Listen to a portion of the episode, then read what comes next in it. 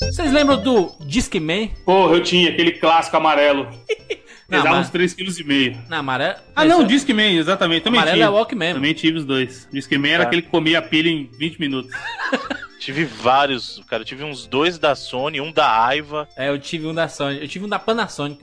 Cara, tinha, o- tinha um da Aiva também, que pulava o CD desgraçadamente. Aí depois de um tempo eu consegui comprar um que tinha o sistema anti-choque. Meu irmão, você. Exato. Esse anti-choque era campeão. Você ficava chacoalhando ele de boa lá. Idiota, né, mano? É outra época, né, mas você não podia andar. Tipo, você tava com ele e colocava dentro do bolso da calça, aí ficava Gigante. rasgando. Era do bolsa. tamanho do, do PS1, aquele pequenininho branquinho, tá ligado?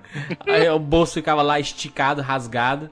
Aí você dava um passo, pulava a música. Outro passo, pulava a música. Outro passo, pulava a música. Você ficava parado Não, imóvel. e sabe o que era bacana do da Aiva? Aquele da Aiva, ele tinha joguinho. Você deixava o botão apertado durante um tempo, apertava o mais junto e o bend, eu acho, não lembro. E aí ele vinha um joguinho, no- mais um joguinho no display. Então, por exemplo, era um joguinho que você tinha que acertar os números iguais. Então, tinha que formar 777, por exemplo. Caralho, Eram joguinhos muito simples, por causa, porque tinha que rodar no display de, de números, né? É então, muito questão de status, sabe, cara? É muito questão de status, porque você chegava no colégio com o Discman, aí tava lá na sala, fonezinho de ouvido, escondidinho por baixo, assim, às vezes só um.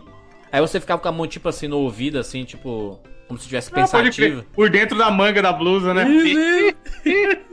Aí você ficava pensativo, assim, hum, tô prestando atenção na aula, hein? E escutando um, um disco do Molejo. Molejão. Não, e o bacana é que era assim, não era assim, você só tava escutando alguma coisa, porque tinha o Walkman, mas você ter o Discman indicava que você tinha CDs e Isso. podia escutar seus CDs em qualquer lugar. Que modernidade, Jesus amado, que absurdo. Hoje em dia. É revolução, né, A mano? gente, cara. a gente pegou, cara, o, o início disso, né? Sim. Quando o CD era uma novidade foda. E hoje em dia, pff, quem Não é- liga pra CD? Não é Nada, né? Vocês lembram qual foi o primeiro CD que vocês compraram? Ah, eu lembro. O meu primeiro CD é. foi o meu primeiro CD foi o da Alanis Morissette, o Jagged Little Pill, cara. Meu primeiro Você, CD. você foi lá e comprou com seu dinheiro tal. Eu comprei, eu não tinha tocador de CD. O único tocador de CD que eu tinha era o Sega CD pra ouvir os CDs. Então eu escutava no meu Sega CD, cara. Eu comprei o Jagged Little Pill, foi o primeiro CD que eu comprei. E depois eu comprei o Pés Descalços da Shakira. Clássico, esse é Bruno clássico. gosta muito pouco dessas uh, Esse tipo de música, né? duas mulheres, cara. Alanis e Shakira. Não, você pegar meus CDs, cara, meus CDs, assim, 95% são cantoras. Dificilmente eu pego algum CD que seja cantora exclusivamente, cara. Difícil, é muito difícil.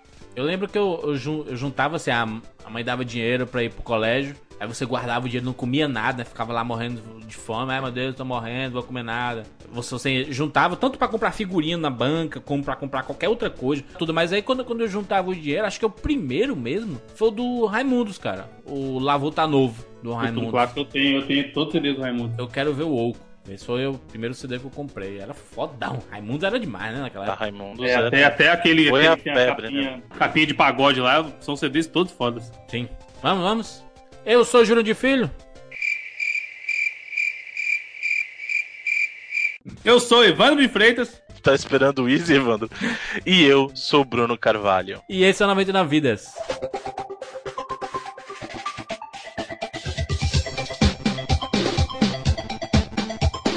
Pula, pula, pula, pula, pula, manda rima, pula, pula, pula, pula.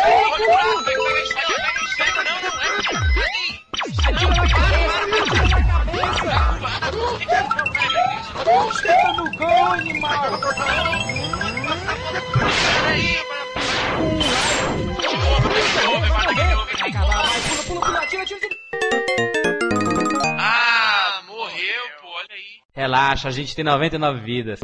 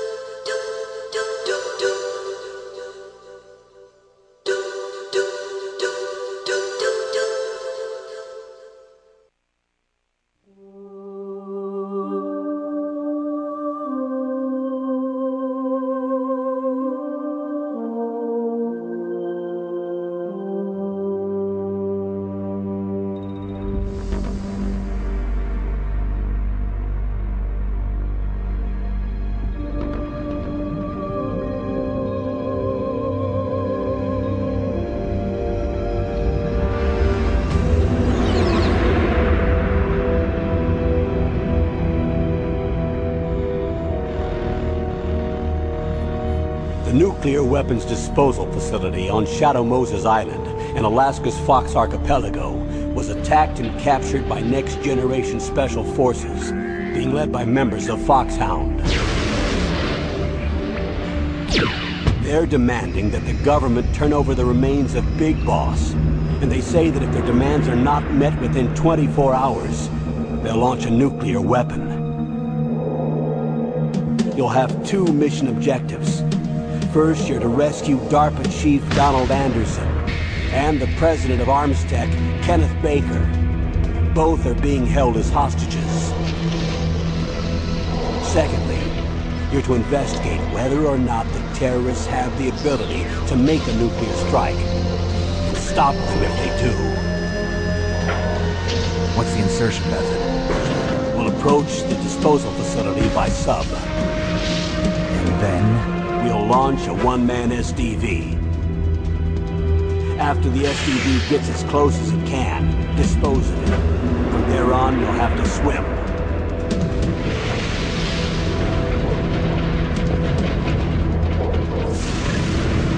Aí, fellows, vamos lá, vamos falar sobre Metal Gear Solid. Ou vamos falar primeiro sobre os do Nintendinho? Vo- Você sugerindo que a gente fale sobre o Nintendinho? Tá, tá tudo errado. É que a gente tem que prestar uma homenagem a esse console espetacular que foi o Nintendinho, que nasceu o Metal Gear ali. Que isso, você é louco? É M- MSX, né? Foi na MSX. MSX, MSX. Essa o porra de Nintendinho. Teve uma versão do Chupa, Metal Gear, Nintendinho. mas eh, o Metal Gear surgiu no MSX, o primeiro. E, é- e é, é interessante a gente falar porque, assim, se você considerar o Canon, né, o Metal Gear Solid Isso. do PlayStation, Que ele é Canon. Canon, Canon, Canon Fodder? Não, Canon Fodder. Desconsidere Canon Fodder da sua vida. Que é isso, mano? Você considera o Juju, não o Canon Foda. É, Sim, os dois os, juntos. dois, os dois podem morrer abraçados, né? É, tá bom. E ele é o terceiro jogo se você considerar o canon da história do, do Snake, né? Do Solid Snake. Tanto que teve o primeiro jogo que foi o Metal Gear. A história dele, ele- ela se passa em 1995, né? E já é a introdução do, do Solid Snake. Depois dele vem um jogo que é o, é o Metal Gear 2, Solid Snake. E aí que dá uma abre um pouquinho porque o Nintendinho não teve esse jogo. Esse jogo se passa cronologicamente em 1999, mas ele não saiu pro Nintendinho. O Nintendinho teve uma outra versão, um jogo não canon, que chama Snake's Revenge. Esse jogo não é canon, ele é meio que um spin-off, né, contando o que aconteceu depois do Metal Gear do Nintendinho, Uhum. mas o próprio Kojima nem teve participação nesse jogo, então ele não conta no canon da série, né? Hideo Kojima, criador do Metal Gear, só fez isso na vida dele inteira. Não, que isso, você é louco? Ah, tem aquele Paulinho não sei o que, que é... Não, Police Notes, Snatcher, Tá fantástico. maluco? É clássico. Clássico o É quê, mano? Classiquíssimo. Você tá maluco, cara. Clássico Não fala-. Ele nunca jogou, nunca jogou, coitado. Nunca jogou, ele nunca jogou, por isso que ele tá, Tá falando. Você é louco. Ele é criador também do. Aquele, aquele famosaço, cadê? Não, do robôs lá, caramba. Claro, Zone do of robô, lá. Son of Zone Enders, a gente jogou o novo no, na Brasil Game Show. Fantasticaço, para com isso. Fantástico. amigo. Não. Ele, Hideo Kojima é gênio. Gênio. É gênio Tem- por causa de quê? controvérsias. Hã? É gênio por causa de quê? Porque ninguém conta história igual esse cara, meu amigo. Ele escreve história como ninguém. Conta no Metal Gear, macho. Você é louco, cara. Jurandir, vai jogar Police Notes, vai jogar, jogar. o Snare, vai jogar que você vai ver é storytelling, cara. O cara, é- o cara é um gênio, pelo amor de Deus, cara. Assim, ó, pra mim, existe um panteão onde estão os grandes game designers e, e os caras que manjam muito de storytelling, sabe? Assim, os É. caras que são. E três caras estão ali pra mim em termos de storytelling, os caras que manjam de contar a história. O primeiro é o, é o Hideo Kojima, que é gênio. Primeiro, o top de todos? O top, o top, Tá o top, pra Justo. mim. Ele tá acima do Hironobu Sakaguchi do Final Fantasy. Ele tá acima do Hironobu Sakaguchi pra Mas mim, cara. você tá dizendo em termos de games ou de- da vida? Diretor Como? de cinema junto e tudo Não, mais? não, tô falando de videogame, né? Pra Ah, assim, tá. storytelling em videogames. E em terceiro tá o David Cage, que é o criador do Indigo Prophecy e do Heavy Rain, cara. Pra contar história em videogame, história. Não tem igual esses caras. De Ô, verdade. Bruno, já Hum. posso emendar minha primeira crítica a essa franquia que você tão ama, já que você tá falando de história?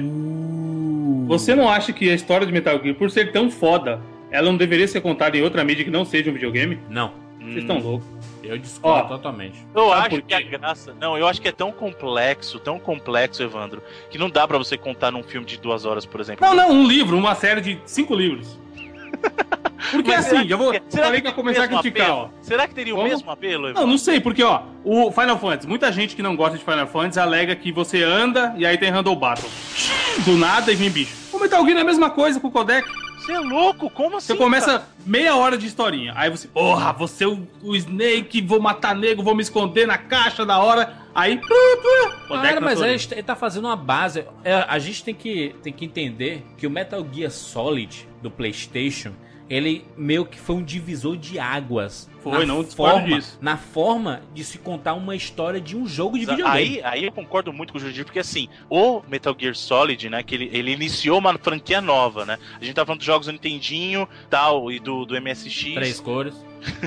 Aí o que aconteceu? Eles terminaram de contar, entre aspas, uma história, e aí o Metal Gear Solid, ele abre uma nova franquia ainda com o Snake, né? Ele continua meio a história do Snake em si, só que é uma franquia nova, tanto que o Metal Gear Solid é numerado também. Então você tem um, dois, três, quatro até hoje, vai sair o Sim, cinco. sim. É Então- a série Solid, né? É a série Solid, exatamente. Que a... Aí o que que acontece? Eles fizeram com que esse jogo, porque estruturalmente o, o Metal Gear Solid não é tão diferente do Metal Gear 2 Solid Snake, por exemplo. Não é. Tem muita coisa que ele trouxe do, do priminho dele lá do MSX, cara. Verdade. Do, Ah. do 1 também, né? Do 1 também. Exatamente, a estrutura do jogo permanece. Eles, ah, óbvio, eles colocaram novas mecânicas, mas o que que permitiu, o que que o Play 1 permitiu pro Hideo Kojima? Ele, ele conseguiu realizar o que ele queria de transformar o jogo numa experiência cinematográfica, aquela coisa de Isso. ter mudança de câmera, você ter diálogos elaborados, ter uma história muito mais complexa, você ter, eu- cara, Metal Gear é incrível porque os- o- se você perceber os gráficos do jogo,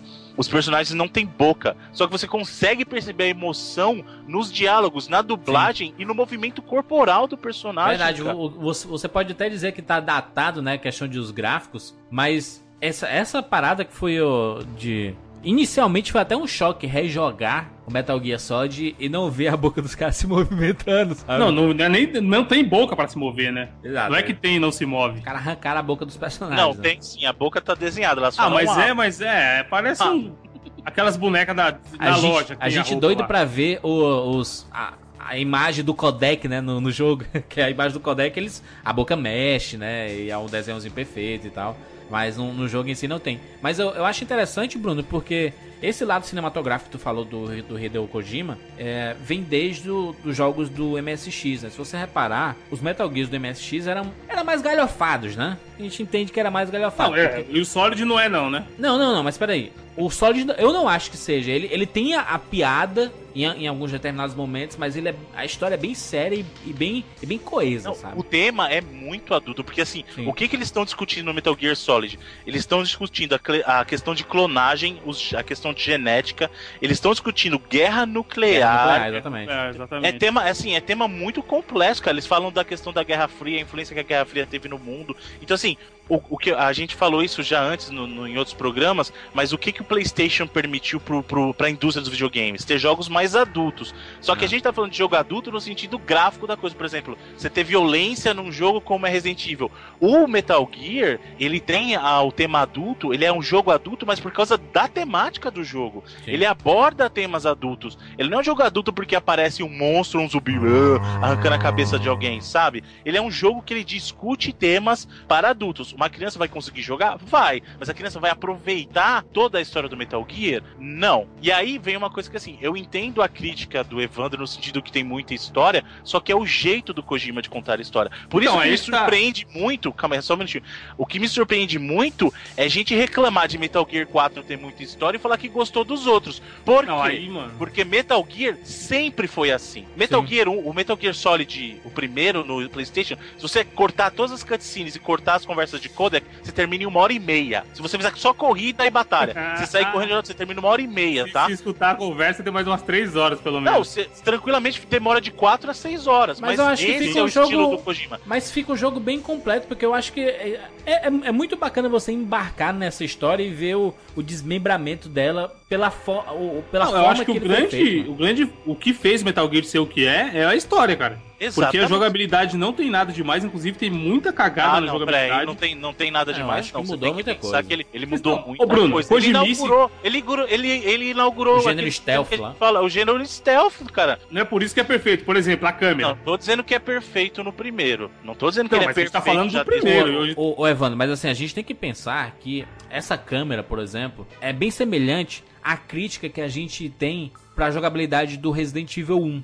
Né, que a gente viu várias evoluções dessa jogabilidade e o 1 foi ficando bem datado, né? O jeito lá de andar, aquele jeito travado e tudo mais. E a câmera do Metal Gear, em determinados momentos, ela chega a atrapalhar, mas eu acho que faz parte, faz, fez parte do processo. E outras, tem que lembrar ó- que era a primeira vez que eles estavam fazendo isso, porque ninguém usava o sistema de câmera como foi no Metal Gear. Até no próprio Resident, as câmeras eram fixas. Então, no caso do Metal Gear, não. Você tem câmera dramática, você tem mudança de câmera, que é elemento de cinema mesmo. O, Sim, o isso, na- isso Kojima, nas cutscenes, mas, mas na Não, não, jogabilidade. na, na jogabilidade mesmo, porque ela, ela, mesmo. ela, ela não é só aquela visão de cima, porque quando quando você entra em um ambiente, a câmera meio que desce, né? E ela pega de frente. É, quando você entra no tubo, você vê a visão como se fosse a visão dele e tal. Não, e outra coisa que é bacana, que vocês têm que lembrar, que é o seguinte: estruturalmente, como a gente falou, ele é muito semelhante aos anteriores, e a visão do jogo comum ele fez o máximo para que o pessoal se sentisse confortável. Então a visão comum de jogo é meio aquela de cima, como era nos anteriores, e aí em momentos.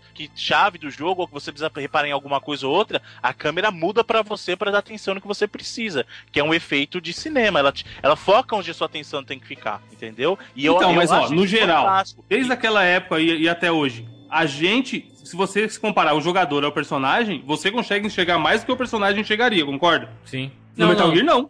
Não, Não, consegue não, sim, não. consegue sim, o Evandro. O Metal Gear Solid ele tem a visão em primeira pessoa, que é uma coisa, inclusive, fantástica para pro mundo do videogame em si. Mas aí você você tem que você e mudar. Não, você não precisa Você pode mudar a qualquer você só momento. precisa- Não, você não precisa encostar em nada, só precisa apertar o triângulo que ele ativa a visão em primeira pessoa. Que isso é uma coisa diferente. Por exemplo, você comparar com o Resident Evil, eu concordo com você. A visão, a visão às vezes está muito prejudicada pela câmera. Se você tem algum ponto do Metal Gear que você não consegue enxergar alguma coisa, você pode mudar para primeira quebra, você pessoa. que quebra um pouco a jogabilidade disso. Tem que parar e mudar a sua visão, que é Eu, eu padrão. tô falando pra você, eu não acho que o Metal Gear Solid 1 tem a melhor jogabilidade da franquia. A, a- a franquia melhorou muito em termos de jogabilidade. Não tô dizendo que a jogabilidade do jogo é, é fantástica, é perfeita. Eu acho, eu acho a jogabilidade do jogo muito boa. O sistema de câmeras é que prejudica um pouco, mas você acaba se habituando a usar o mapa que tá lá em cima, né? Que você acaba. Sim, você passa mais tempo Você olhando pro mapa do que pro Não, jogo. mas é um, é um jogo, é um- é uma estratégia do jogo, cara, de, de fazer você é, é, jogar de uma forma diferente. Não, o-? Mas o radar- Num, num jogo como o Metal Gear, que é de stealth, eu prefiro me enxergar, viver o Snake. Eu quero ser o Snake. Tipo quero o eu Filter. esconder,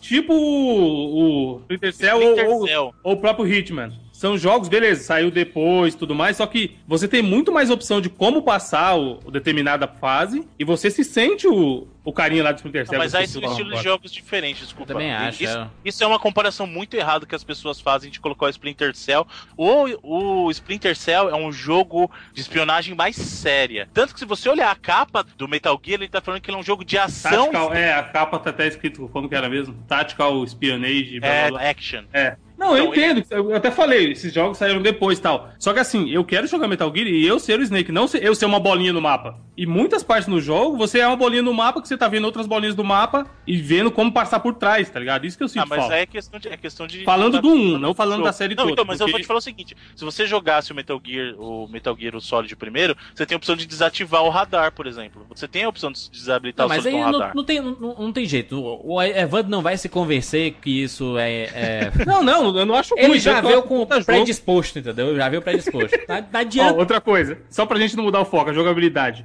Mapeamento do controle. Eu vou dar um exemplo idiota aqui, mas vocês vão entender. No Super Mario, lá do Nintendinho, que o Jurandir odeia, Mario 3, por exemplo, eu tô com a roupinha com o rabinho lá da, da folha pra voar. E aí eu uso um botão pra rodar o rabinho da folha. Se eu quiser agarrar um casco de tartaruga, eu uso o mesmo botão. No Metal Certo. Gear você tem um botão pra pôr na parede, um botão pra pôr arma, outro botão pra Não, você tá é, sensível ao contexto não existe, né? Mas você tá confundindo as coisas porque assim, primeiro que você não tem que apertar, você não tem que apertar nenhum botão pra encostar na parede, ele encosta sozinho. Se você encostar na parede de costas e pressionar pra trás, ele vai encostar. Isso. Não existe botão de encostar na parede. Você Pra tem correr um no botão. Metal Gear, como você tem que fazer? Não, pra correr você não, não tem botão de corrida. Ele corre já naturalmente. Ele Aliás, já pra corre andar lento. Pra andar lento. Não, pra andar lento você vai pegar e vai rastejar, que aí você tem que apertar o botão pra rastejar, mas é o movimento que o jogo precisa. Não, eu quero andar só que lento. Não, não, Não, existe isso não isso. tem, É não rastejar. existe. No não jogo de existe. espionagem e blá blá blá, não posso andar lento. Não existe. Nesse Metal Gear não existe. Ou você Então. tá correndo, ou você tá agachado rastejando. Tá? Mas aí você tem, cara, um botão pra cada coisa da vida que o Snake Não faz, tem, tá ligado? cara, Você tem um botão tem. de ação. O Metal Gear, a jogabilidade que faz mais sentido, porque assim, você tem um botão círculo isolado pro soco. Por quê? Porque se você tiver com uma arma na mão e às vezes você quiser bater em alguém, você pode Isso. dar um soco, em vez de atirar, porque o quadrado é o botão que atira, entendeu? E aí, o- eu- por isso que eu não tô entendendo a sua crítica, porque assim, na verdade ele usa o círculo fixo pra soco e pra ativar as portas. Eu não podia ser, quadrado- seguro, seguro L e aperta o mesmo botão de ação pra dar soco. Segura o L pra. Tem Aí ter um você tá botão complicando. pra dar Você tá falando Não, que tinha que ser mais É muito tá mais intuitivo. Leandro, é intuitivo agora que você jogou Gears. Você tá falando que ele tinha que subir a, a visão pra primeira pessoa. É Isso. intuitivo agora. Você jogou Gears, você jogou Uncharted. Por isso você tá falando Mas que aí vocês estão usando argumento que vocês mesmos já criticaram em outras ocasiões que tem que olhar Não, o jogo com os olhos daquela época. Não, não, peraí, calma, calma, calma. Não, não, tem não, não, não. Eu não tô falando Não, isso. Não, não. Você tá querendo, o que você tá querendo é diferente. Eu, eu analiso o jogo contra os jogos de hoje em dia. Só que você tá exigindo que o jogo mude uma coisa que ele não tem como mudar Isso, é. Passado. Ele não Zelda pode saiu em a 98. jogabilidade. O Zelda, Ah. o mesmo botão, faz um montão de coisa. Pô, Botão mas sensível a jogabilidade do Zelda não é facinha, não, hein? Tu tá falando aí como se o, o Zelda Exatamente. Ocarina fosse é, moleza. do- Um, um botão pra pular e um não, pra atirar. não é moleza, mas você tem um botão pra várias ações, é o que não tem no Metal Gear. Tem que, se eu, eu tenho que ter um botão pra abrir a porta do, do, do elevador, outro Não, botão pra você- bater na parede, outro Não. botão pra esmagar o cara. É o mesmo botão, Evandro. O círculo é o que dá soco, o círculo é o que chama o elevador, o círculo é o que bate na parede. É o mesmo botão que faz três coisas. Você tá confundindo, cara. Só nesse caso, Mesmo- o resto. Qual que, Não, não, não. Aí o quadrado. pra enforcar os quadrado- caras? Calma. O quadrado é o que enforca os caras e que se você tiver com a arma na mão, ele atira. Ele tá no contexto. Então, se eu tiver. Não era muito mais inteligente eu estar com a arma na mão e usar o quadrado pra enforcar os caras segurando outro botão do que ter que desabilitar a minha arma pra poder enforcar? Mas você faz isso apertando o botão, querido. Por isso que eu não tô entendendo sua reclamação. se Isso, você mano. apertar o L1, você desabilitou, que é o mesmo botão. É a mesma coisa que você tá falando pra mim. Se eu tivesse que apertar o L1 e o quadrado, seria mais natural. Você faz o Bruno isso. tá, tá muito fanboyzinho. Eu não. Mas eu tô te falando. Eu tô te falando a verdade. Você que tá falando uma coisa. Você falou no cast que não tem botão sensível ao contexto. Eu acabei de falar que tem, porque ele muda de acordo com o contexto. Aí você tá falando pra mim que seria muito mais fácil ele apertar o L pra atirar e depois apertar o botão. E é isso que você tem que fazer pra ele Não, pegar e apertar não, segurar, porque eu não preciso tirar a arma se eu quiser enforcar alguém. Não deveria, na verdade, mas no Metal Gear você precisa. E é, é isso quebra o ritmo do jogo. Quebra o ritmo do jogo porque você jogou outros jogos hoje em dia. Você jogou Metal Gear novo. Metal Gear novo faz isso. Só que você tá Exatamente. exigindo que o jogo mude uma coisa que ele não podia mudar na época. Eu não- ele não tem como voltar no tempo e falar assim: hum, o Metal Gear 4 já tem isso. Eu vou fazer o seguinte: vou implementar no Metal Gear 1. Ele já aconteceu, cara. Não tem como você falar isso. Entendeu? Eu não Eu tô, tô falando que ele eles não tem que ser. até porque é São impossível, mas eles diferentes. podiam ter feito diferente na época. São coisas diferentes, por isso que eu tô te falando. O Metal Gear Solid, o primeiro, ele não é o melhor da franquia e nem tem a melhor jogabilidade da franquia. E isso vai ser considerado aqui. Agora, o que eu não vou fazer é esperar que ele tivesse as coisas que o que hoje tem. Ele tem problema de jogabilidade dentro da própria jogabilidade dele, que é o que eu vou avaliar. Eu não vou comparar ele com Metal Gear 4, mas ele não é um jogo perfeito em jogabilidade dentro do que ele se propôs, inclusive. Eu, por exemplo, tenho uma reclamação que pra você enforcar os caras, ele tem problema de detecção. Às vezes você tá numa distância que você sabe que ele vai enforcar o cara, ele não enforca, ele joga o cara. E tem uma distância que você sabe que ele vai enforcar o cara, ele fica sem fazer nada. Exatamente. Não, e outra coisa, esse lance de enforcar também. Você, você pode ir lá, pegar o cara por trás, enforcar, ele fica lá deitado para todo sempre. Desacordado. Não, é, desacordado. Não, não, não, não, não. Ele acorda? Acorda. Você, não, se você sufocar o cara, ele morre e desaparece da tela. Sim, para todo Se você sufocou. Não, ele desaparece, desaparece. Tá, fica aí dentro. eu vou lá e dou uma sequência de soco no cara e ele vai ficar tonto e desmaiar também, certo? Ele desmaia. Não, a primeira sequência de soco que você dá, ele cai. A segunda que você dá, tem a possibilidade dele desmaiar e ficar com as estrelinhas em cima da cabeça. E aí eu não posso ir lá enforcá-lo ele mesmo ele estando desmaiado com as estrelinhas na cabeça. Ele tá desacordado. Ele tá no chão, caramba. Então, e aí eu não posso ir lá enforcá-lo ele. Pra quê? Mas como assim, mas?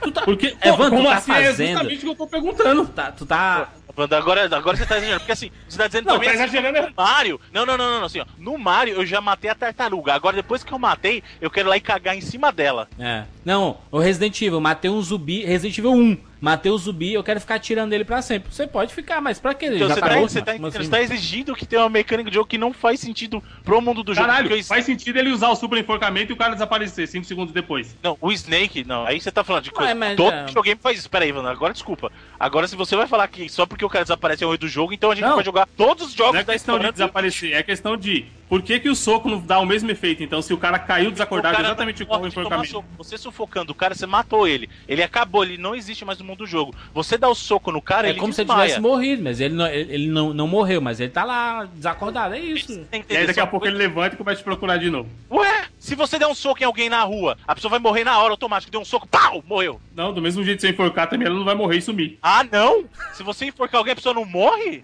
Eu não Ah. sou o Anderson Silva. Quando a pessoa morre, ela some, Ela some. teoricamente. Sim. Mas, não, a, a existência dela é, deixa, ela deixa de existir pro mundo, cara. Agora, o que você tá exigindo é assim, ah, mas se o cara tá no chão, eu vou poder enforcar ele também. Não O faz Evandro sentido. veio pra esse cast com o único objetivo de querer trollar o Metal Gear e tá usando os piores argumentos possíveis. Eu acho Eu que não, assim, nem falei do número Evandro, de vendas Evandro, ainda. Evandro, Evandro, toma um copo d'água antes. Toma um copo d'água antes. Porque assim, é o que o, o Jurandir falou, você, tá, você, você já veio na má intenção, que você tá usando má intenção, argumentos. vocês estão loucos, mano. Tô falando, só falo intenção. verdades. Verdade, Só falo É muito coisa que injusto querer falar do Metal Gear 1 que ele tivesse recursos que foram aprimorados nos jogos subsequentes ou até em outras franquias, já que o, o Metal Gear 1 foi o pai de tudo isso, cara. Você, você pode dizer que hoje em dia, talvez realmente é, a gente poderia aproveitar melhor o controle. Mas a gente tem que se posicionar quando foi lançado. E isso não atrapalha a jogabilidade. É lógico que podia ser melhor, obviamente que podia ser melhor, mas, mas é assim, a vida é assim, meu irmão. Aprende, Eu acho mano. que assim, Evandro, você quer reclamar do controle, é justo. Eu tenho reclamações do controle, mas você tá focando nos pontos errados. Ele não tem como ter uma jogabilidade comparada com hoje que ele saiu no passado. Ele tem erros dentro do contexto dele, como eu falei. Dentro do próprio mundo que ele se propõe, ele tem erros. E é isso que você tem que se focar. Agora, eu acho que você tá pegando coisas que não fazem sentido. Por exemplo, essa essa reclamação que você falou que eu não posso O enforcar o cara no jogo, chão. ele tem um contexto stealth. Então matar seria a última coisa que você faria, meu irmão. Não faz sentido você, o cara, tá desacordado. É exatamente isso, Jurandir. O Snake, ele não é um soldado de infantaria, ele não é um cara que chega atirando. Ele é um soldado de forças especiais. Ele é treinado para missões de infiltração. Tanto que o próprio jogo te incentiva a não usar as armas. Porque toda vez que você dispara uma arma e faz barulho, você ativa a atenção do soldado. Exatamente. É, você o é penalizado. Então, o jogo, a motivação do jogo é tente passar o máximo possível despercebido. Se você sair atirando pra matar todo mundo, ou você pegar um cara que já tá desmaiado, ou seja, você já consegue passar por ali. Seu objetivo já foi atingido. Você simplesmente matar ele por matar, isso é coisa de assassino, não é coisa de soldado treinado. Exatamente. High-Tech Special Forces Unit Foxhound. Your former unit, and one that I was a commander of. So they're still around. There are six members of Foxhound involved in this terrorist activity. Psycho Mattis, with his powerful psychic abilities. Sniper Wolf, the beautiful and deadly sharpshooter. Decoy Octopus, master of disguise. Vulcan Raven, giant and shaman. And Revolver Ocelot, specialist in interrogation and a formidable gunfighter. And finally, in charge of them, Foxhound squad leader, Liquid Snake. Liquid Snake. The man with the same codename as you. The nuclear weapons disposal facility covers the whole island. I'll instruct you by codec after you reach your target. Anyone going with me? As usual, this is a one-man infiltration mission. Weapons and equipment OSP? Yes, this is a top secret black op. Don't expect any official support. Metal Gear Solid já mostra uma revolução, né? Nada de CGzinha bonitinha pra enfeitar o jogo. As cutscenes dentro em game, né? Cutscene em game, né? Gráfico do jogo, isso, era, isso foi muito foda. E foi o que moldou Quer peraí, só um minutinho antes que alguém venha falar, é, mas vocês... Tudo não. Quando eles estão falando das guerras nucleares, essas coisas, eles passam... Ah, tá? vídeos Senão- reais. filminho, né, Sempre, né? tem- sempre tem aquele cara que fala assim, é, mas você esqueceu, Não, não, eu- mas eu ia falar exatamente isso. Eu ia falar que tem o to- toda a história do jogo são o, com são co cuts são co cutscenes Eita, porra! em game e algumas vezes pra pra enfeitar ou pra ilustrar, enfeitar não, ilustrar determinado diálogo, eles colocam cenas reais, né? Cenas reais mesmo de foguete saindo e tudo mais, né? De- é foda isso. É foda o jeito que eles tratam, porque ele dá uma sensação de, de realidade, né? De realidade não é só um jogo qualquer, não. Eles estão trazendo seriedade pra história e como se aquilo fosse possível. Ok, tem um cara lá que é o Psycho Mantis e tudo mais, tem as ideias Mas Se viajadas. você, se você, você eliminar os chefões em si, mas se você pegar a história, a história é totalmente plausível. Não vou dizer que é possível, é plausível, entendeu? É possível Claro. fazer. Porque acontece. É até engraçado porque eu comparo. Muita gente, eu falo isso e o pessoal estranha, mas eu comparo muito o Solid Snake com o Jack Bauer. Sim. Toda vez que você assistiu 24 horas, é assim, toda vez que o Jack Bauer tá envolvido, ele tem que resolver um problema em 24 horas. Claro. E ponto, assim. Ele nunca tem um dia normal de trabalho, Jack Bauer. Você sempre viu as 24 horas dele. O Solid Snake, né? Toda vez que ele tá envolvido em alguma coisa, o Metal Gear tá envolvido. E é engraçado porque, assim, ele nunca sabe no começo. É, é- é sempre assim. Ele tá envolvido em algum evento, como no caso do Metal Gear Solid, ele é chamado, né? Ele tava aposentado depois dos eventos do Metal Gear 2. Isso. E ele tava aposentado e chamam ele de volta da aposentadoria porque falam de uma ameaça terrorista. Não, não se fala em Metal Gear. Fala assim: tem uma ameaça terrorista, eles estão ameaçando atacar com bomba atômica, eles vão usar poterio, tal, tal, tal. E a exigência deles, eles estão pedindo os restos mortais do Big Boss. Então vai lá ver o que, que tá acontecendo. Ele só descobre que tem coisa do Metal Gear envolvido depois.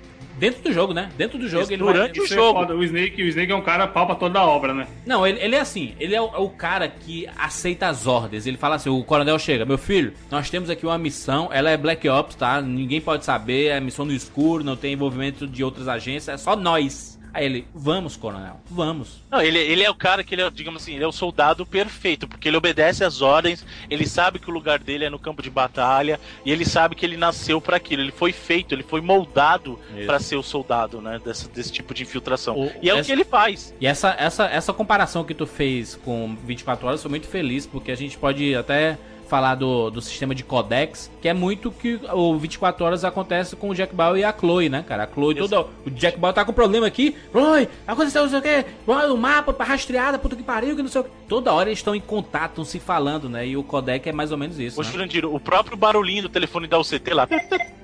Lembra? Isso, isso, isso. Quando vai, vai falar, aciona o codec no jogo e fala, toca o telefone pra falar. Exatamente. O, o Hideo Kojima, ele já deu várias entrevistas dizendo que ele se inspirou em muitas coisas dos anos 80 e 90 pra criar, principalmente o Metal Gear Solid, né?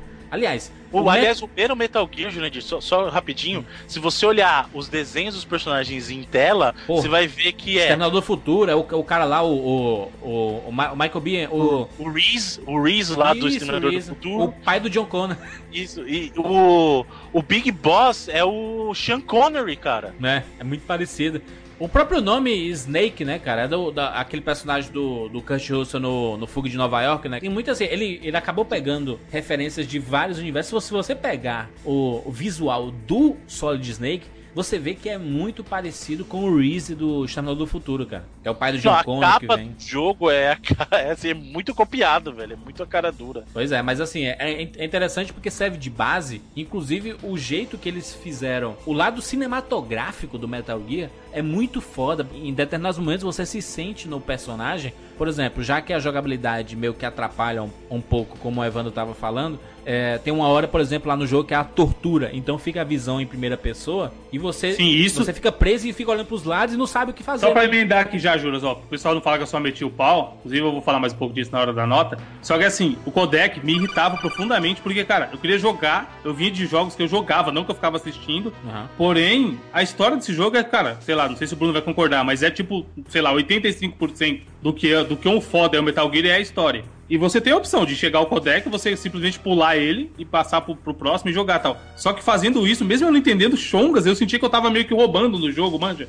Mas es- a experiência Metal Gear, é que- por isso que eu falo, o, Metal Gear ele é um jogo que é uma desculpa pra contar uma história. A verdadeira a intenção do Hideo Kojima é contar a história e ele te deixa participar nos momentos pra você se sentir mais envolvido. Por isso Isso. que eu acho que talvez não funcionaria na mídia de, de cinema. Primeiro que a história é muito complexa, cara, muito.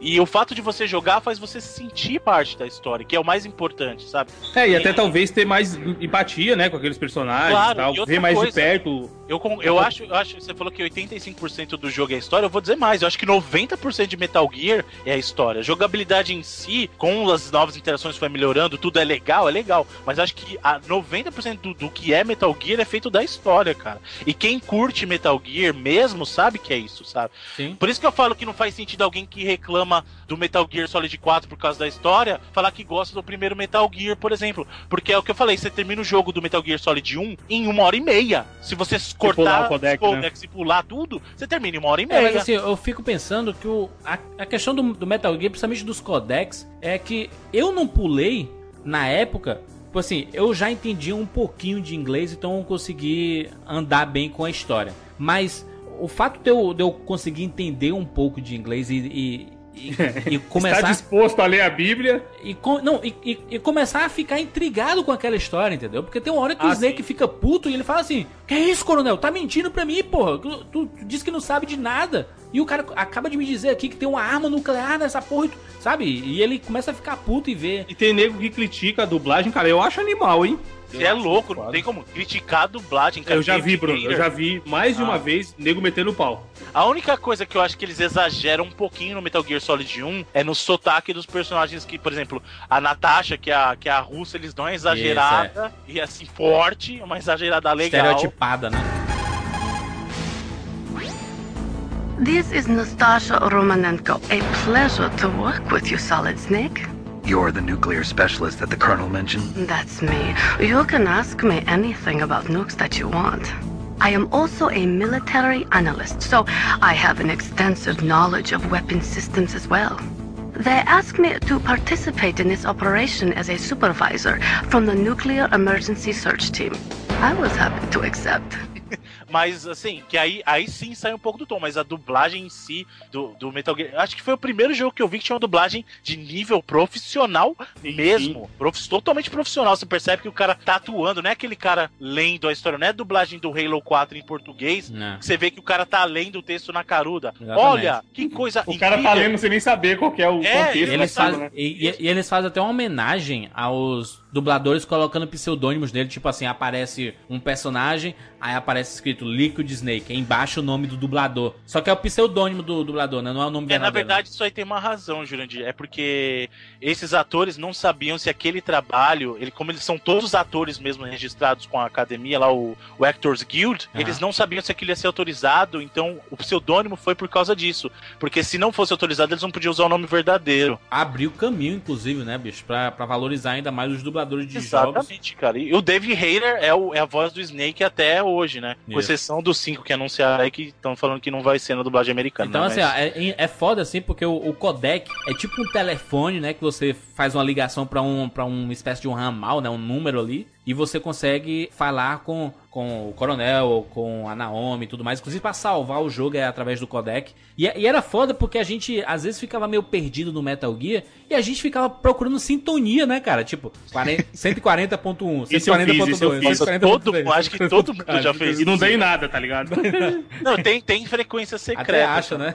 Tem, tem. Aliás, posso, posso só falar uma coisa já que a gente falou nisso? Uma coisa que eu gosto do, do Metal Gear, que é uma coisa que ele estreou e é muito, muito bacana. Ah, não, Estreou não, acho que já deve ter. ah, Jogos antes já fizeram isso, mas ele fez de um jeito muito incrível. Muito jogo tenta te trazer pro mundo do jogo. E Metal Gear ele faz isso também. Só que o Metal Gear foi o primeiro jogo que eu vi investir muito em levar o mundo do jogo pra você, jogador. Não. Por exemplo, na hora que você tá falando no- com o Baker, com o presidente Baker, logo depois da batalha com o Ocelot, ele te fala que a Meryl tem um dos cartões dele. Isso. E aí ele fala assim: Ah, mas eu não lembro a frequência, tal, tal, tal. Ele fala assim: Mas tá na capa do CD, olha atrás do CD. Isso pro, foi jo- foda. pro jogador. E aí você vai e Isso pega é capa do demais, CD, cara. atrás, e a frequência tá lá, sabe? Ou então. E não, isso, isso é quando o Bruno falou que o O, Kojima pira- é gênio. o piratão não rola, né? Porra, o Piratão esperou, eu esperei a revista. pff, alguém descobriu porque viu numa revista, sei lá onde, depois que eu fui colocar essa porra aí. Isso eu nem ele- sabia que veio da capa ele do jogo. Ele leva a níveis incríveis. Por exemplo, quem não lembra, quem não lembra da batalha contra o Psycho Mantis, ele, porque assim, você, você mais novo, você não manjava do jeito que ele falava assim. Ele falou: peraí, então, põe o seu controle no chão. Eu vou movimentar ele com o poder da minha mente. Ele faz, ah! E por causa do DualShock, ele movia o controle, cara. Foda, Então, assim, inclusive, Bruno, eu comprei o DualShock junto com o Metal Gear, porque eu queria isso. jogar ele no DualShock, tá ligado? Saiu na mesma época. Não, e, e é isso que eu falo. Ele causava interação do mundo do jogo com você no mundo exterior, que é Dos coisa saves, do- dos, dos saves, Bruno. Não, então, aí ele fala assim: eu vou ler a sua mente agora. Aí primeiro ele analisa a sua performance no jogo e fala assim: ah, eu vejo que você é uma pessoa prudente, você tem salvado com frequência, eu vejo que você não cai em armadilha, você gosta de andar na surdina, mas eu vou ler mais fundo ainda na sua alma. Aí ele quer dizer que você gosta de Castlevania, e você, caramba. Me.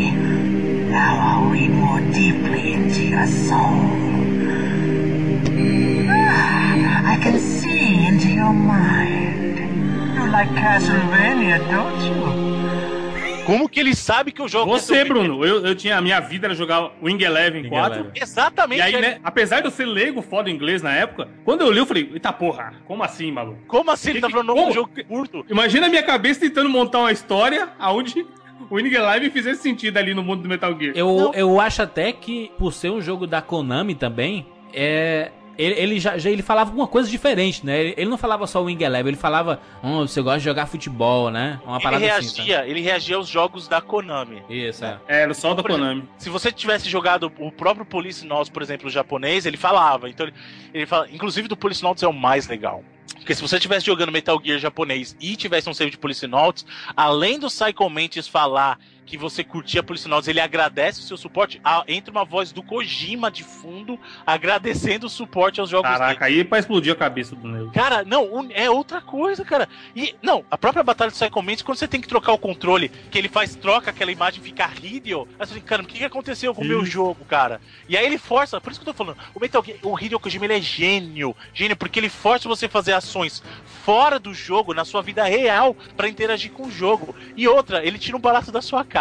Na batalha com, com o, o Liquid, quando ele tá no helicóptero, Sim. que você tem que prestar atenção de onde o helicóptero tá vindo por causa dos tiros. Chega uma hora que o general Roy Campbell vira e fala: é, Snake, é, porque ele fala assim, cara, eu não consigo saber de onde o ataque. Ele fala assim: ó, presta atenção no áudio da sua TV, porque o lado que ele ataca é o lado de onde ele é o lado que você escuta o som, é onde ele vai atacar.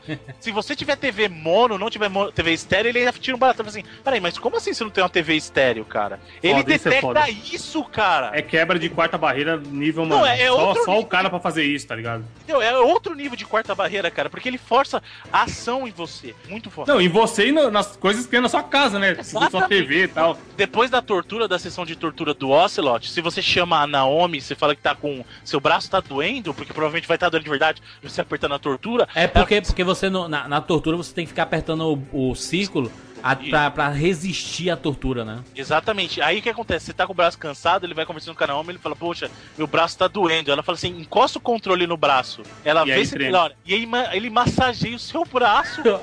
É foda. Isso não. Meu irmão.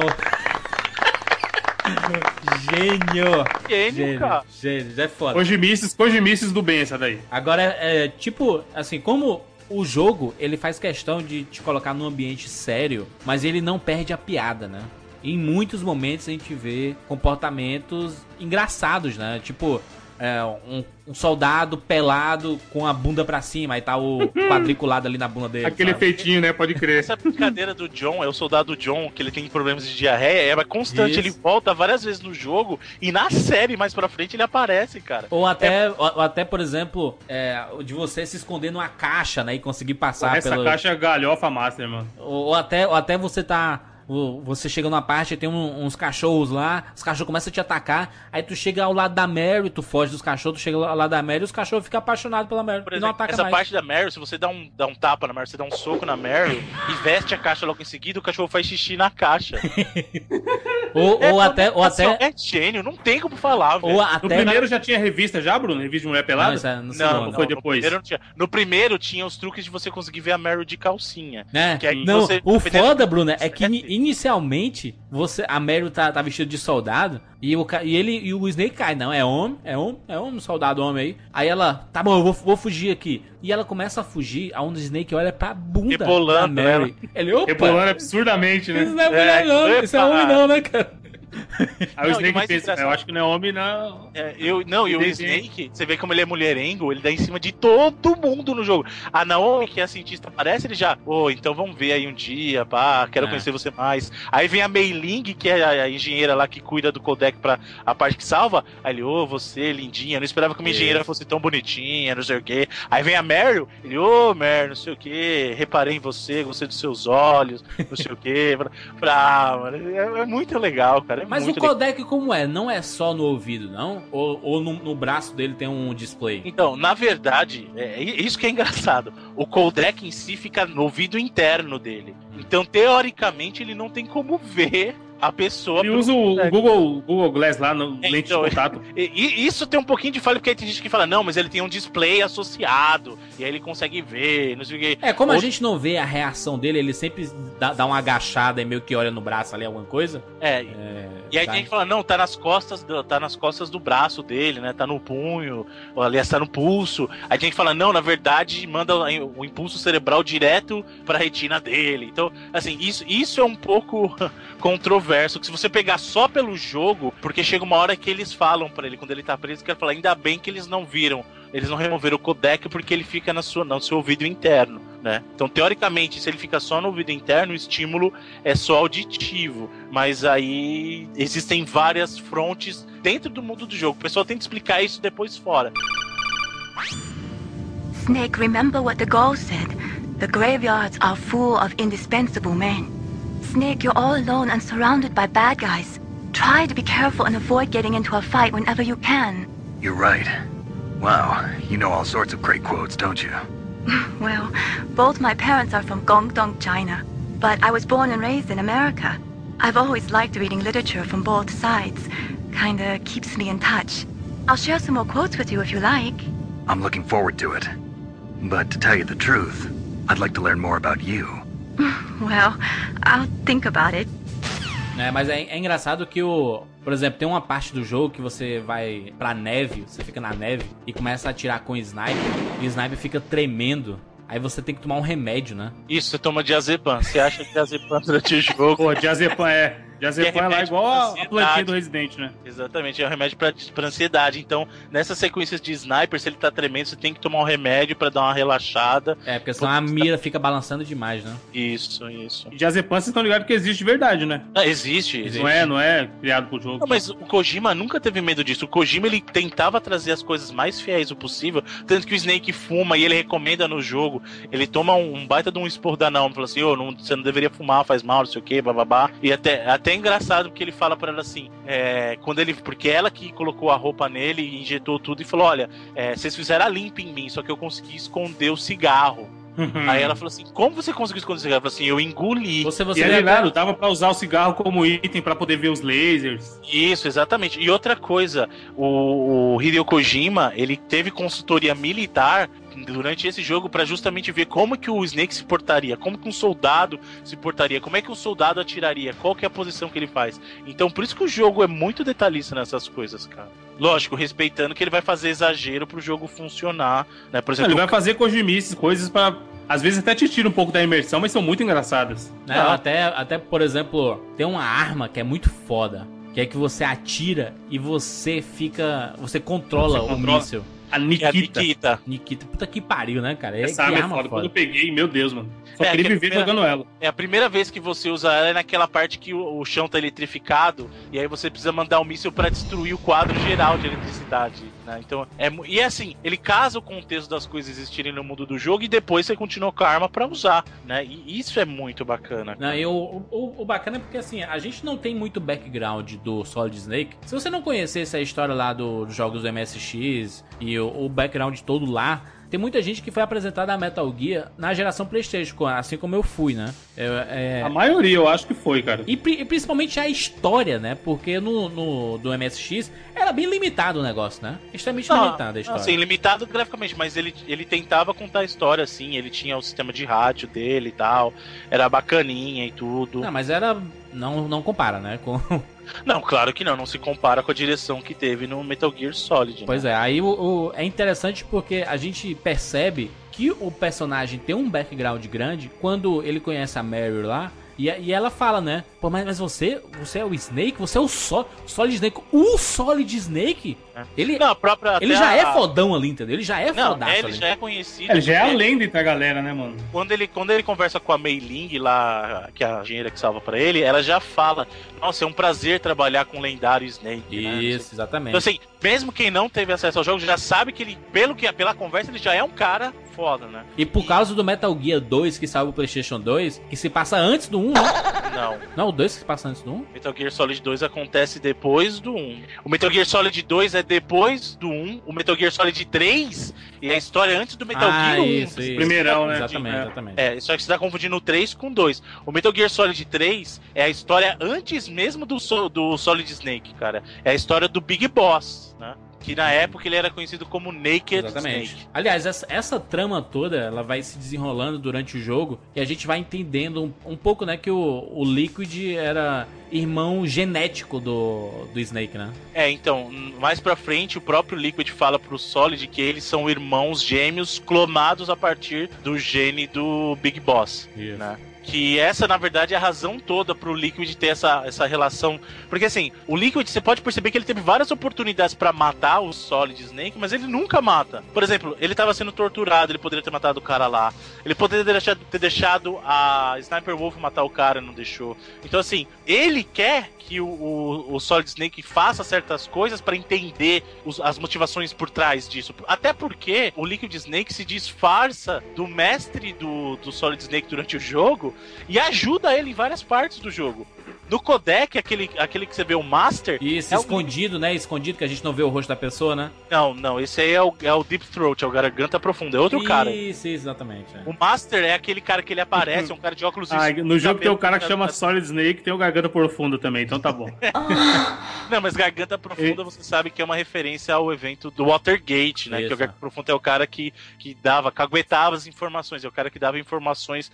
Eles têm esse termo Garganta Profunda é um cara que ele na verdade ele é parte do governo ou ele é parte da organização e ele passa a informação de dentro pra você pra tentar derrubar o esquema, né? Exatamente. É um informante, né? O termo informante. Sim, no jogo faz sentido. Eu tô de safadeza aqui, mas não é à toa que tá lá o Ah, nome. é porque tem um filmezão pornosaço aí da Garganta Profunda. Exatamente. Um clássico. Snake, be careful. There are claymore mines around there. Use a mine detector. Who are you? Just call me Deep Throat. Deep Throat. The informant from the Watergate scandal? Never mind about that. You're not using burst transmission. Are you nearby? Listen, there's a tank in front of your position waiting to ambush you. Who are you anyway? One of your fans. Uma das coisas mais legais do Metal Gear é a trilha sonora, né? A trilha sonora, Fantástico, fantástico. inclusive com coragem, né? Logo Aliás, no começo. Peraí, peraí. Desculpa, Julinho, mas eu preciso falar disso. É outro momento gênio, gênio do Kojima. O jogo inteiro ele tem a música, de acordo com o momento ele vai mudando e tal. Mas antes de você encontrar o Psycho Mantis, logo antes, depois que você fala com a Meryl no banheiro, quando ele sai do banheiro, ele, ele para e tá um silêncio. Aí ele fala, ué, cadê a música? Isso é, mano, é foda. Não, é genial, porque ele, ele para pra falar o que você tá sentindo. Porque É, então, ao mesmo tem tempo que ele tem algumas paradas, como eu falei, que te tiram da imersão, até sonzinhos de arcade, às vezes tá, você fala, mano, tá, tá, tá meio que descolado do tema do jogo. Ele tem essas coisas que te fazem, caralho, o Snake é muito brother, tá ligado? Ele tá trocando é- ideia Não, mas é, é porque ele percebeu que ele tava mudando as coisas a partir desse jogo. Sim, É, sim. Ele, ele, tá, ele tava transformando o universo dos games e ele queria que as pessoas não esquecessem que ali ainda era um jogo, né, cara? Não, Eu acho exatamente. foda. É o que o Tarantino faz em alguns filmes, né, Juras? Isso, né? Tipo, é loucura da cabeça do cara, mas se, você for, se você for olhar, é muita genialidade. Outra, outra coisa é assim, não sei se vocês lembram, mas o Snake, a primeira vez que ele encontra o DARPA Chief, ele entrega o cartão pra ele Isso. e morre logo em seguida. Ele tem um ataque do coração e morre. Ataque cardíaco entre Depois- aspas, né? É, na- esse ataque, na verdade, ele é uma influência. Não sei se eu falo isso agora, Um porque vírus, é né? no final do jogo. É o vírus que é o Fox Die injetado nas pessoas. Que ele, esse vírus propositadamente causa um ataque cardíaco nas pessoas. É meio que o coração se suicida, sabe? O coração Aham. suicida. Ah! E isso acontece com o DARPA Chief. Mais pra frente, que na verdade não é o Darpa Chief, que mais pra frente você descobre que o Darpa Chief que você conheceu era um dos membros da Foxhound, que é o Decoy Octopus, que é um cara que é o mestre dos disfarces. Aí depois, quando você encontra o presidente Baker, que é o presidente da Armstack, depois que você enfrenta o Revolver Ocelot, ele te entrega o cartão e morre logo E morre. em seguida. É. E aí, depois que você luta com, com, com o Ninja, que é o Grey Fox, que pra quem jogou Metal Gear 2 vai lembrar dele. Aliás, quem jogou Metal Gear a série inteira, porque o Grey Fox é um personagem muito conhecido desde o primeiro Metal Gear, porque a missão do, do, do Snake no primeiro Metal Gear era resgatar o Grey Fox. No segundo Metal Gear, o Grey Fox tava por trás dos planos da, da Foxhound, né? Que inclusive o próprio Snake era um membro da Foxhound. E depois do, meu, do Metal Gear 2 ele se desassocia da, da, da Foxhound e ele teve que matar o Grey Fox durante os eventos de Zanzibar. Por isso que ele fica espantado quando ele descobre que o ninja é o Grey Fox. né? Mas Usando, depois... usando um- um- uma armadura que se camufla, né? Assim. Isso, eles, eles têm a stealth, a stealth É camouflage. irado. O que a ninja, o ninja é irado. O nego, nego o ninja, mas, mano. Não, o Ninja é muito foda. E aí, o, tem, uma, tem uma conversa dele com o Otacon que quando o Otacon entrega o cartão pra ele, aí ele pega, vira pra ele e fala assim: para, fica parado um segundo ele. Ué, mas você não tá assistindo nada? Não vai acontecer nada com você, tipo. Porque todo mundo que entregou um cartão pra ele morreu. Aí o jogador fala, ih, vai morrer. Aí ele não morre, ele fala, ué, não morreu. Aí ele fala, ué, tá assistindo nada, não? Eu, É muito. eu- é, é- é por isso que eu falo, o Hideo Kojima, ele é gênio. Gênio, porque ele teve um monte de ideias que um monte de gente não teve antes e ele consegue envolver você no jogo. É o que eu falei. Uma coisa é imersão. Um monte de jogo consegue te, imer- te imergir no mundo do jogo. Outra coisa é o cara levar o mundo do jogo pra você aí fora, entendeu? É, é outro nível. Não, e de- Bruno, como eu falei, Kojimices japonesas fodas, e ele consegue trazer aqui pro ocidente de uma maneira que a gente se identifique e ache maneiro, tá ligado? Não que a gente. Mas eu acho que é lá, a gente não esse- tava. A, a gente não tava muito acostumado, né, cara? Acho que Metal Gear Solid 1 ele meio que quebrou essa barreira, né? De- Exatamente. De, de apresentar. Porque assim, a gente fala do, dos Metal Gears 1 e 2 lá do MSX. Mas a, a popularidade veio mesmo com o Metal Gear Solid, né? Inclusive o nome do, do Hideo Kojima começou a, a crescer por causa do Metal Gear Solid, né? Esse estilo, esse estilo acabou sendo inaugurado no Metal Gear Solid. É, porque assim, antes o MSX era uma plataforma muito limitada, tinha um público muito limitado. Quando você traz isso pro mundo de uma plataforma como foi o PlayStation, que vendeu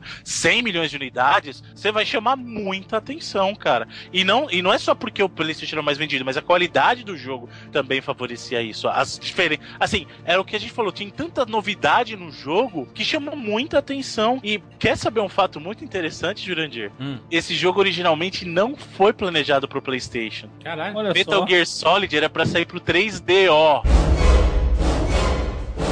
Que Nossa, merda, que hein? desperdício. É. Aí o que que aconteceu? O Kojima já tinha produzido, porque assim, o Kojima, ele já tava trabalhando nas versões do Police Notes pro, pro, pro 3DO, pro Playstation e pro Sega Saturn, né? E aí, ele falou assim, puxa, gostei dessa plataforma 3DO. Cara, eu vou, vou, vou investir nela, vamos fazer Metal Gear pra ele aí, tal. Ia ser o Metal Gear 3 até então, ia chamar Metal Gear 3 tal, vamos fazer, vamos fazer. Aí virou a bomba que virou o 3DO, ele falou assim, hum, não. Esquece, vamos fazer Metal Gear Solid pro PlayStation. E aí virou o sucesso que foi, cara. Porque imagina se ele segue com o plano de fazer pro 3DO, cara. É uma coisa que pouquíssima gente sabe, assim. Não, né? e quando, por exemplo, você tá preso numa cela e você não tem como fugir, até que o. Acho que é o, o Otacon que aparece lá e te dá o ketchup. Então, e essa cena é muito importante, porque assim, Muito ele te, foda. mostra, ele te mostra as variedades que o jogo tem, que não é só um jeito de resolver os problemas. Nessa parte que o Takon te traz o ketchup, ele traz o ketchup e traz guardanapo também, se eu não me engano. Isso. E aí é o seguinte, você tem que tentar sair dali porque o cara. É. Aí nessa parte, quando tá com traz o ketchup, você tem três opções, na verdade. Uma delas é você derrama o ketchup em você, finge que tá morto. E aí o soldado. Tanto que essa parte é uma parte do soldado sai porque ele tá com diarreia, né? E É. o mesmo soldado lá. E aí o que acontece? É. Nessa hora, ou você joga o ketchup em cima de você e finge que tá morto, e aí ele entra desesperado, e o cara morreu, não sei o que, e aí você derruba o cara, ou da hora antes dele voltar, você se esconde embaixo da cama e ele acha que você desapareceu Isso. e entra na cela pra verificar. Ou, se você demorar muito, muito mesmo, e nem depois que o Otacon foi te ajudar ali, você resolver, o ninja aparece e ele corta a, a fechadura da porta pra você sair. Que tipo, o jogo fala assim: Meu, você é muito orelhudo, velho. É. Conseguiu sabe, resolver até agora, então toma uma ajuda. Ele manda o ninja cortar a fechadura pra você sair. Não, e o fato até de, por exemplo, você pegar uma C4 e colocar na parede pra explodir e abrir uma passagem, porque você não tá conseguindo passar de um, de um lado pra outro. Sabe? Tem, tem muita coisa no jogo, né, cara? Muita... Aí o lance, se, se você batesse na, na parede que fosse oca, o barulho era diferente, né? Aí você Isso. sabe que lá pode colocar C4 e tal. E chamava a atenção, inclusive, do- dos, dos guardas, né, cara? Você queria pegar o guarda desprevenido, aí você batia, chamava a atenção dele, ele ficava em alerta. Ou até quando você chamava o alerta lá e tinha muito soldado, aí você se escondia pro alerta diminuir, né? Ou sumir, né? É foda, cara. Tinha, tinha muita possibilidade que ele, ele, ele fazia questão com que você jogasse no modo stealth, né? Que é você passar pelos ambientes sem causar tumulto, né, bicho? Exatamente, porque você não tinha vantagem você sair atirando em todo mundo. Tanto que é o que eu falei, as armas em si, quando que ele usava as armas? Nas batalhas com os chefões. E era isso, sabe? O- Aonde você tinha que usar era ali. Tanto que as batalhas de chefões de todo Metal Gear, cara, são, são as É. coisas mais memoráveis do jogo. Assim, além da história, o, o esforço que ele põe nas batalhas são muito bacanas. Porque assim, desde o começo, a primeira batalha que você tem com um chefão mesmo é com o Revolver Ocelot. Então é assim, o- não é uma batalha. Ele já comum perde de- a mão ali, né? é, não, então é, é assim, não é uma batalha comum de você ter que só atirar no cara e pronto. Você tá numa sala que tá cercada, o presidente preso em um monte de explosivo C4 e se você encostar nos fios, ele morre. É. E aí você Foda. tem que dar a volta ali e tentar num duelo meio de quem atira mais rápido com o Ocelote, tentar vencer o cara. E aí o que acontece? Quando você vence ele, acontece essa parte que o Jandir falou. Aí o ninja vem, corta todos os fios que o presidente Baker tá preso e vai lá e corta a mão do Ocelote. Aí velho. quando, quando você enfrenta, por exemplo, o Wolf lá, né? Você enfrenta ele com sniper, né? Que Wolf. Não, não é o Wolf? É Sniper mulher, Wolf, caralho. Você é uma Sniper mulher, Wolf, mano. mulher, Ah, é a mulher, exatamente. É é. Sniper Wolf. Sniper. Wolf. O Wolf, Mas assim, aí Wolf depois Maia.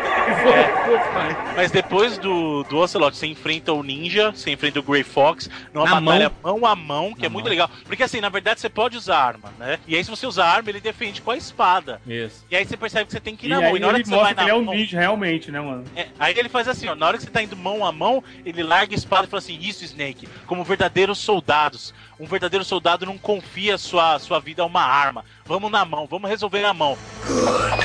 Now we can fight as warriors, hand to hand.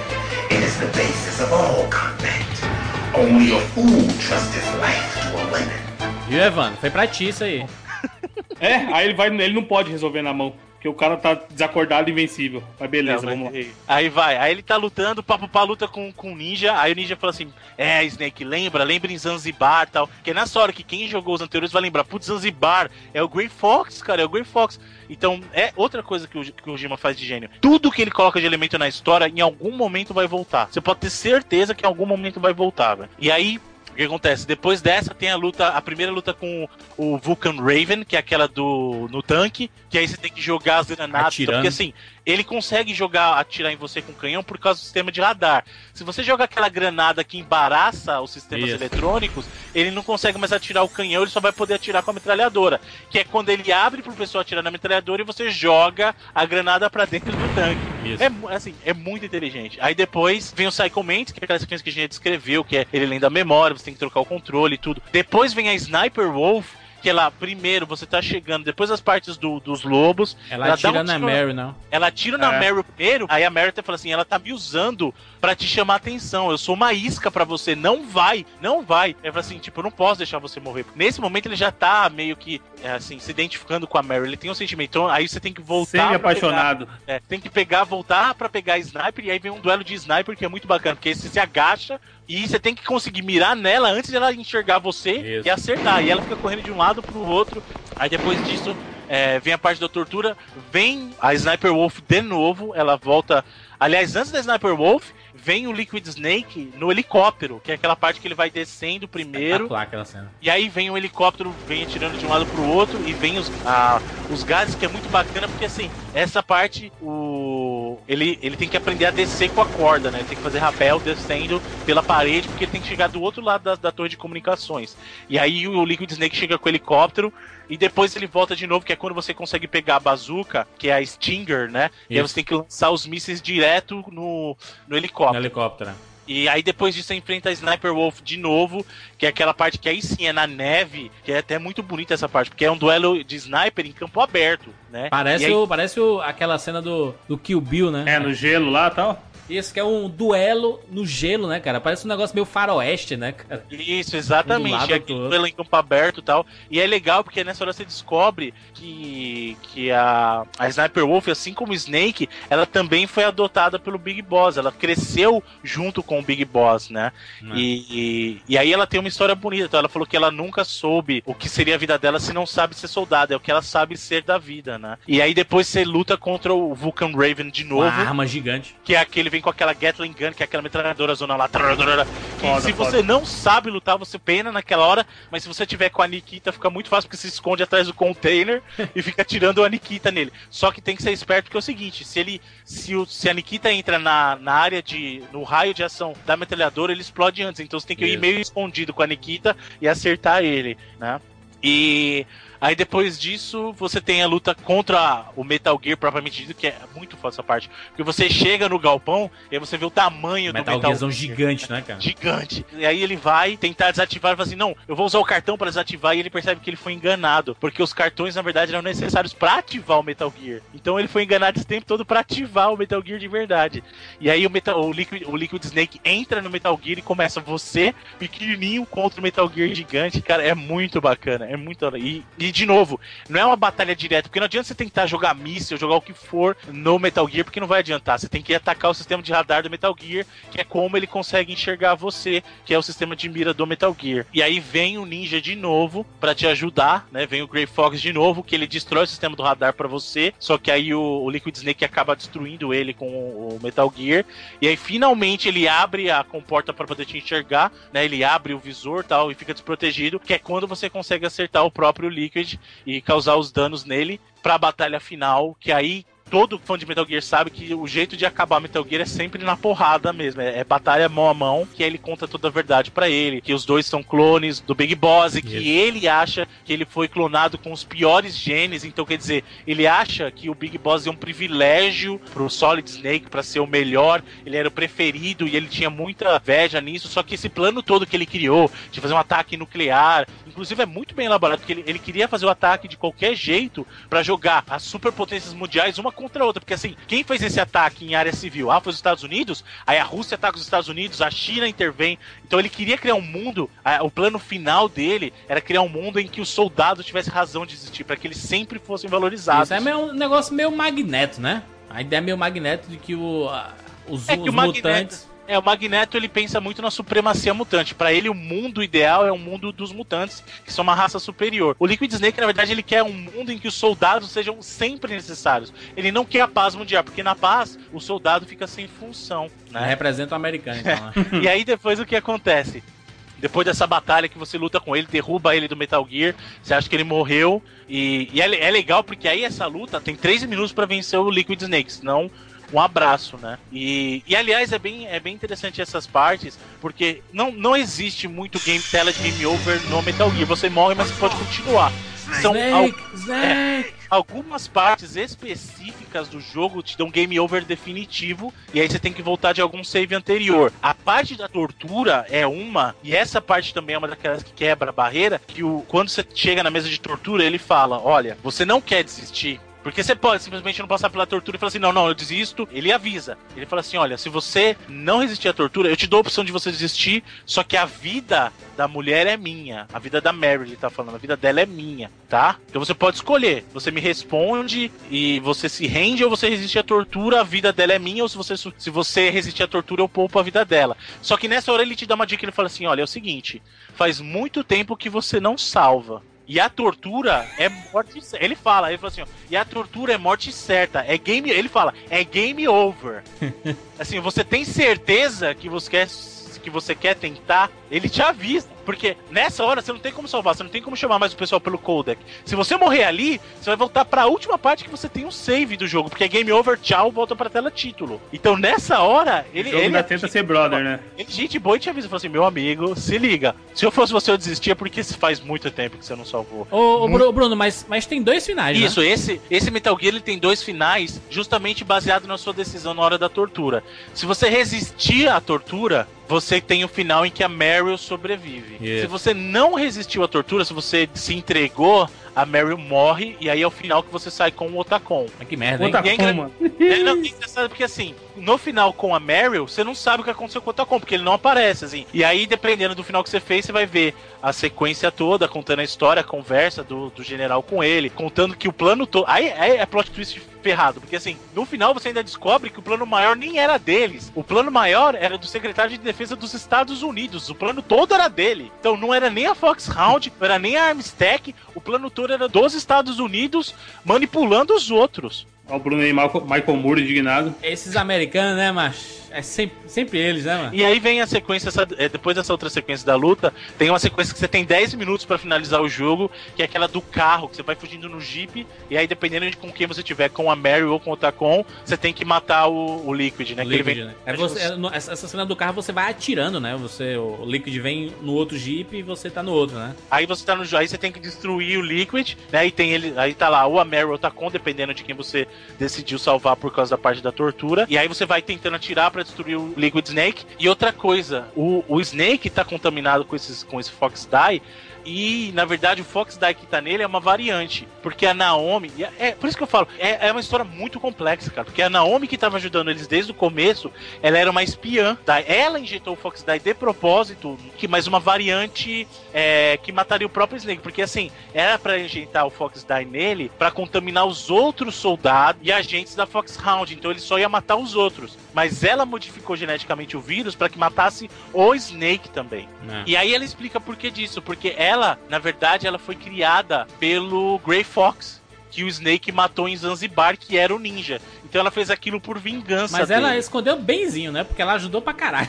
Total, ela fala, só que aí no final do jogo eles descobrem que ela é espiã, e aí ela acaba conseguindo contatar ele, pede desculpa, ela fala ela, que quando ela fez isso, ela tinha muita raiva dele, e agora ela não tem mais, e ela sente muito, porque não, não tem volta, né? E isso, gente, pro pessoal que tá ouvindo, eu tô tentando me limitar ao máximo à história do Metal Gear Solid 1 em si. Isso, por favor, eu, né? Eu sei que existem reviravoltas, principalmente pra quem jogou o 4, mas O vamos Bruno tá fazendo uma, um, uma resumo em papel ao maço. Uma folha de Ô. papel ao maço. do Metal Gear Solid 1. A gente não vai explorar os outros lados da história dos Patriotas, do Outer Heaven, de várias coisas, da própria Foxhound. Pô, a Patriota é pra... Começava aquelas paradas lá, Leli Lulu, lá não sei o que, mano. Aí, Ave Maria.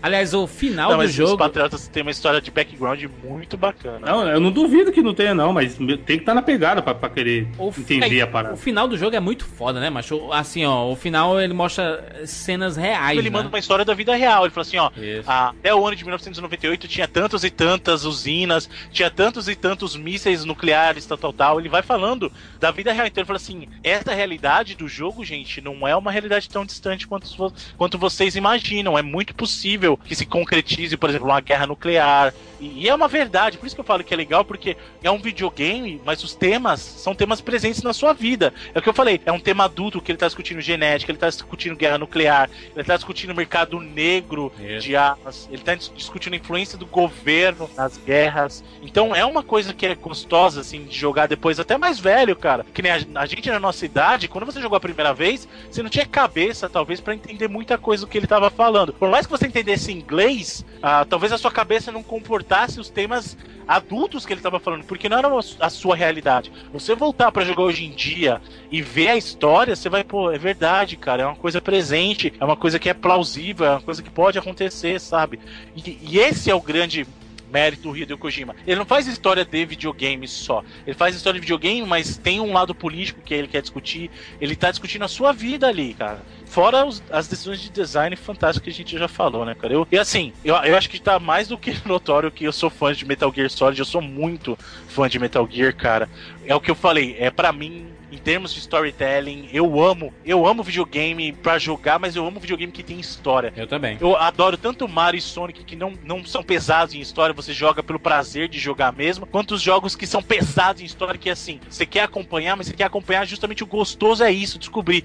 E eu gosto muito da série Metal Gear Solid por causa disso, porque ele, ele, não, ele vive tem- o tempo todo fazendo referência a eventos passados, você percebe que tem uma continuidade, você percebe que ele tá falando dos temas, você percebe que pra quem curte história, se você pegar pra estudar Metal Gear Solid, cara, é uma história fantástica. Concordo, concordo. Vamos para as notas. Notas para Metal Gear Solid 1 do PlayStation 1. Começando logo, começando por mim, começando por mim. Minha nota para Metal Gear 1 é 98 vidas. Acho um jogaço. Tem alguns pequenos problemas. Concordo em algumas coisas que o Evandro falou. Não em termos de querer bater no cara, tá desacordado no chão, tá? Mas o. É só um exemplo, cretino. Essa visão de cima acho que poderia ser um pouco mais distante, sabe? Assim, eu tenho uma sensação de que a gente poderia enxergar melhor o jogo, sabe? E, e a, tirando isso, tirando isso, o jogo perfeito, história espetacular é um divisor de águas. Quando a gente fala assim, ah, esse jogo é um divisor de águas, o Metal Gear Solid realmente é um divisor de águas, que tudo que a gente viu na geração PlayStation pós Metal Gear e nas outras gerações foi fruto do Metal Gear Solid, da forma de contar uma história, de ter cutscene com o in-game, de ter é, um, um roteiro praticamente cinematográfico, de ter câmeras cinematográficas. Então eu deixo a nota de 98 vidas para Metal Gear 1 Solid, no caso, né? Metal Gear Solid. Vamos lá, Evandro, sua nota, por favor. É, queria enfatizar o que o Bruno falou. Realmente, o Kojima, com Metal Gear, ele deixou um legado. Ele simplesmente não fez um jogo. E o Júlio também falou aí, ele influencia tudo até hoje. Assim, tem muito jogo lançado faz pouco tempo que a gente vê influência sobre Metal Gear. Tem uma última crítica que eu queria fazer. Ele é um jogo de ficar escondidinho, espionagem, blá blá blá, que você tem que passar sem matar a galera. Demais. Logo, eu quero, e não quero que os inimigos, como a maioria dos jogos, tenham a visão do Sauron. Que o cara vai te enxergar lá no Japão e o cara te vê, tá ligado? Tá certo. Porém, ele implementou uma parada que eu acho genial do Metal Gear, que é aquele campus, campozinho de visão ah. aonde os inimigos te veem. Só dentro do campo de visão. Que o Bruno sugeriu quando ele tava fazendo reclamação quanto a isso, que você pode tirar o radar. Porém, se você tirar o radar, você só tem que imaginar assim: o inimigo enxerga um metro na frente dele. e já era. Isso é o que eu falei. É muito melhor ter isso no jogo do que os inimigos terem a visão do Sauron. É um jogo. Porém, eu acho que essa visão tinha que ser um pouco maior, cara. Porque é o que eu falei, tinha, tinha momento que você tava do, na, um palmo na frente do inimigo e o cara. Ah, claro. Não, você, você. Se você passasse pelas costas dele assim, ele não, não escuta. É não, às vezes até ele escutava. Não, escutar, escutar, escuta. Ele escuta a corridinha. E vê, vê quando tá na neve, ele vê as suas pegadas e segue. Isso é maneiro. Mas assim, é Mas uma. É um raio muito sabe? curto, né? Exatamente, não é uma. Meu Deus, que jogo merda. Tanto que a minha nota pra esse jogo é 97 vidas, que é uma nota rapaz. perante a tanta crítica cretina que eu fiz aqui. Mas é isso, assim. O Bruno concorda. Nos próximos, o 3 eu acho animal, cara. Tem muita coisa que tinha, foi implementada no 1 que ele foi melhorando. Não é que o 1 seja um jogo ruim por causa desses probleminhas, tá ligado? É que, assim, às, às vezes pro seu primeiro, pela época, ele não teve até o tempo, às vezes, de polir tanto a jogabilidade da parada, entendeu? Não vamos esquecer Mas é um que ainda é um jogo de videogame, né? Exatamente, é assim, assim, é o que eu falei, não, diferente do Bruno, eu jogo para me divertir. Eu tô, se tiver uma história foda, como teve alguns jogos que eu joguei que eu achei a história foda, para mim é lucro, tá ligado? Não é o meu primeiro quesito para poder admirar um jogo e gostar de um jogo. Gostou. Tanto que eu joguei, joguei o Metal Gear até o final e nem tava sabendo de nada da história, tá ligado? E joguei o primeiro até o final tranquilão, por causa dessas paradas de trocar o controle, cara, o que, que é isso? Tipo, foi muito diferente a experiência. Na época, e acredito que seria até hoje. Então é isso aí, 97 vidas. Muito bem, muito bem. Bruno Carvalho, por favor, sua nota.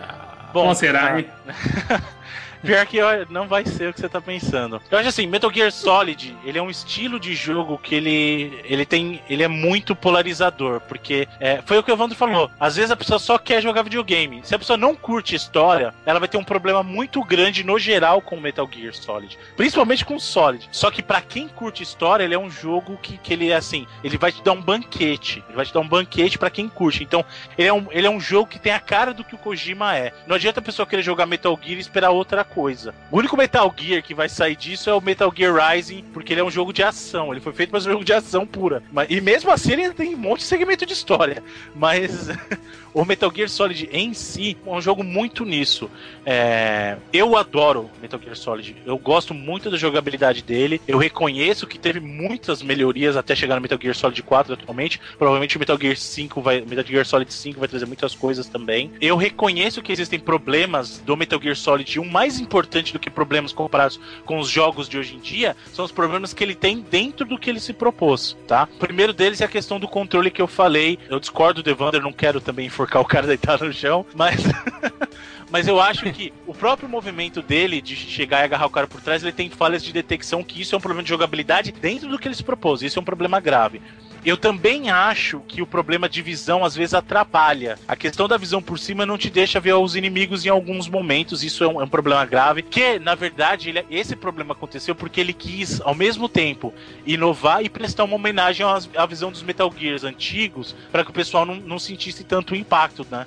Então, isso também acaba em alguns momentos atrapalhando por causa dessa câmera muito, muito em cima. Então, sua visão acaba sendo um pouco limitada e aí você tem que usar muito o recurso de visão em primeira pessoa, principalmente se você estiver jogando no modo, nos modos que são os mais difíceis, que não tem o radar. Então aí, aí você fica numa situação Ah, aí muito tá perdido. Aí é perdidaço. você fica numa situação muito mais complexa ainda. Então, a minha nota para Metal Gear Solid 1, que não é o melhor jogo da franquia Metal Gear Solid, na minha opinião, mas é um excelente jogo de PlayStation 1 e vale muito a pena você jogar. Não, é, um- é um clássico, né, Bruno? O É um cara, clássico. quando ele vai comprar, vou comprar o PlayStation, que jogo tem que vir junto? Tem não que tem vir como, Metal Gear não, não Solid. sei Metal Gear. É. E minha nota para ele é 98 vidas para casar com o ano de, nas- de- de nascimento, não, de lançamento de Metal Gear Solid. 98 vidas. Muito E, só abrir um adendo, porque muita gente vai reclamar, uma coisa rapidinha. Ele teve um remake para. Ele, na verdade, teve um relançamento como, com a versão integral, que saiu Metal Gear Solid integral, que tinha um disco separado com mais VR missions, tinha como você jogar com o Ninja. E ele teve um remake para o GameCube que saiu em 2004, que é o Metal Gear Solid Twin Snakes, que era o, basicamente o jogo Metal Gear Solid 1 com mais segmentos de história, então ele estendia mais a história, explicava mais algumas coisas, com um gráfico melhorado, um gráfico um pouquinho semelhante ao que era do Metal Gear Solid 2, porque já tinha saído o Solid 2 pro, pro PlayStation 2, e ele atualizou as mecânicas do jogo. Então esse talvez vocês iriam gostar mais. Por quê? Porque ele mudou a questão da câmera, ele atualizou os controles, o Evandro. Então, por exemplo, para você atirar, você pode ter a visão em primeira pessoa e atirar com o gatilho apertado e só apertar o botão. E ele melhorou também a questão de, do correr e andar, então ele não tá sempre correndo. Com o analógico você consegue fazer aquele movimento mais devagar, sem precisar agachar. isso, isso que era que tinha no 1. Tinha que ter no 1. Então, esse remake ele é muito interessante. Ele não é, na minha opinião, um, um remake, meu Deus, é obrigatório. Se você já jogou o Metal Gear 1 pela história e entendeu a história, ele não é obrigatório, porque a. A história em si ela permanece, ele dá mais detalhes, mas o, o fluxo do jogo é exatamente o mesmo. A- a- os chefões que você vai enfrentar, uma diferença ou outra ali, porque a Silicon Knights foi quem desenvolveu o jogo, esse port, esse remake pro GameCube. A Konami não teve como fazer porque eles estavam já desenvolvendo Metal Gear Solid 3 pro, pro Play 2. É, Então, assim, pra quem tem o Cube, vale a pena, mas se você já curtiu, assim, entre os dois, minha recomendação sincera, jogue do PlayStation 1, que é a raiz de tudo, e eu acho bacana você ver a origem da série como ela era. Mas se você já tem o Cube e tá procurando em algum jogo bacana pro Cube, também vale a pena esse remake. É um remake muito bom, muito bom. Não substitui o original, na minha opinião, mas é muito bom. Ah, e é muito bacana também. Tá bom, Bruno. Chega, Bruno. Dá aí, Bruno. Não se deixar, maluco. O Bruno é, o codec Cara, no Metal não, Gear, filho. Ele eu vou- eu vou ser fala. bem Falou, sincero. falou mais que Sonic, mano. Não, então eu posso falar só uma coisa, eu vou ser bem sincero. Faltou muita coisa, nós falamos pouquíssimo sobre Metal Gear Solid. Se deixasse, eu falaria aí umas, Do tamanho do jogo, 5 horas. umas, é, umas 4 a 6 horas só de Metal Gear Solid 1, cara. Deixa pra. Na sua cabeça você tá conversando aí. você conversa na sua cabeça. Com seu amigo imaginário, com o Snake imaginário. Eu preciso adicionar uma coisa. Tem uma parte no final do jogo, quando você finaliza com o Otacon, que o Otacon tá conversando com o Snake e o Snake fala o nome dele, porque durante o jogo eles perguntam o nome, ele fala assim: o nome não é importante no campo de batalha, o soldado não precisa ter nome, sabe? Aham. E aí, só que aí no final ele acaba, tipo, porque ele acabou se identificando, passou por aquele momento difícil junto com o pessoal. E aí ele pega e fala, é, tipo, meu nome é David pro, pro Otacon, né? E o nome do Otacon é Hall Emmerich, né? E aí ele fala assim, é... Oi, Dave, meu nome é Hall. E isso é uma referência muito foda. Sabe pra quê, Jurandir? Ah. 2001, Odisseia no Espaço, Caraca! Dave... Personagens, Hall é o né? computador falando, aí ele Hi, fala... David, né? É, hi, Morning, David. David. Ah, é. Genial! Genial! Como que esse cara não é o maior gênio da face da Terra, velho? Segura, Bruno. Segura, Bruno. Where to, Snake? Uh, my real name is David, Otacon. I'm Hal, Dave. Oh, that's right. Hal. Hal and Dave. That's a good one. Maybe we should take a trip to Jupiter. Antes da gente finalizar aqui esse cast especialíssimo do Metal Gear, temos um recado do Compare Games, esse site espetacular para comprar jogos, gente. Você. Comparegames.com.br Sim, você, nobre amigo ouvinte, que tá, ai meu Deus, quero comprar um jogo e não sei onde comprar. Você acessa comparegames.com.br. Tipo Tomb Raider. Tô jogando Tomb Raider agora, como se Não, fosse. Metal Gear, Jundi, Metal Gear Rising, saiu faz pouco tempo, já que a gente falou de Metal Gear aí, ó. Metal Gear, excelente exemplo. Olha só que interessante. Eu pesquisei Metal Gear Rising e ele me dá opções de lojas que estão vendendo o Metal Gear pelo Brasil inteiro. Sabe aquele site que você acaba comprando sempre? Ah, eu gosto de comprar lá naquela, naquele site bonitão, aquele que parece um, um fica debaixo d'água, ou aquele que é do nome de velho. Esse site Ou aquele todo. que é muito rápido, né? Isso. Ou aquele que tem o nome de mulher no, no, no título. Ou aquele que é, que é internacional. Isso, exatamente. Sabe, esses, todas, todas essas lojas, você acaba fidelizando em uma loja sempre, né? Porque você tem um cadastro lá e compra seus livros, seus DVDs, seus jogos, tudo lá.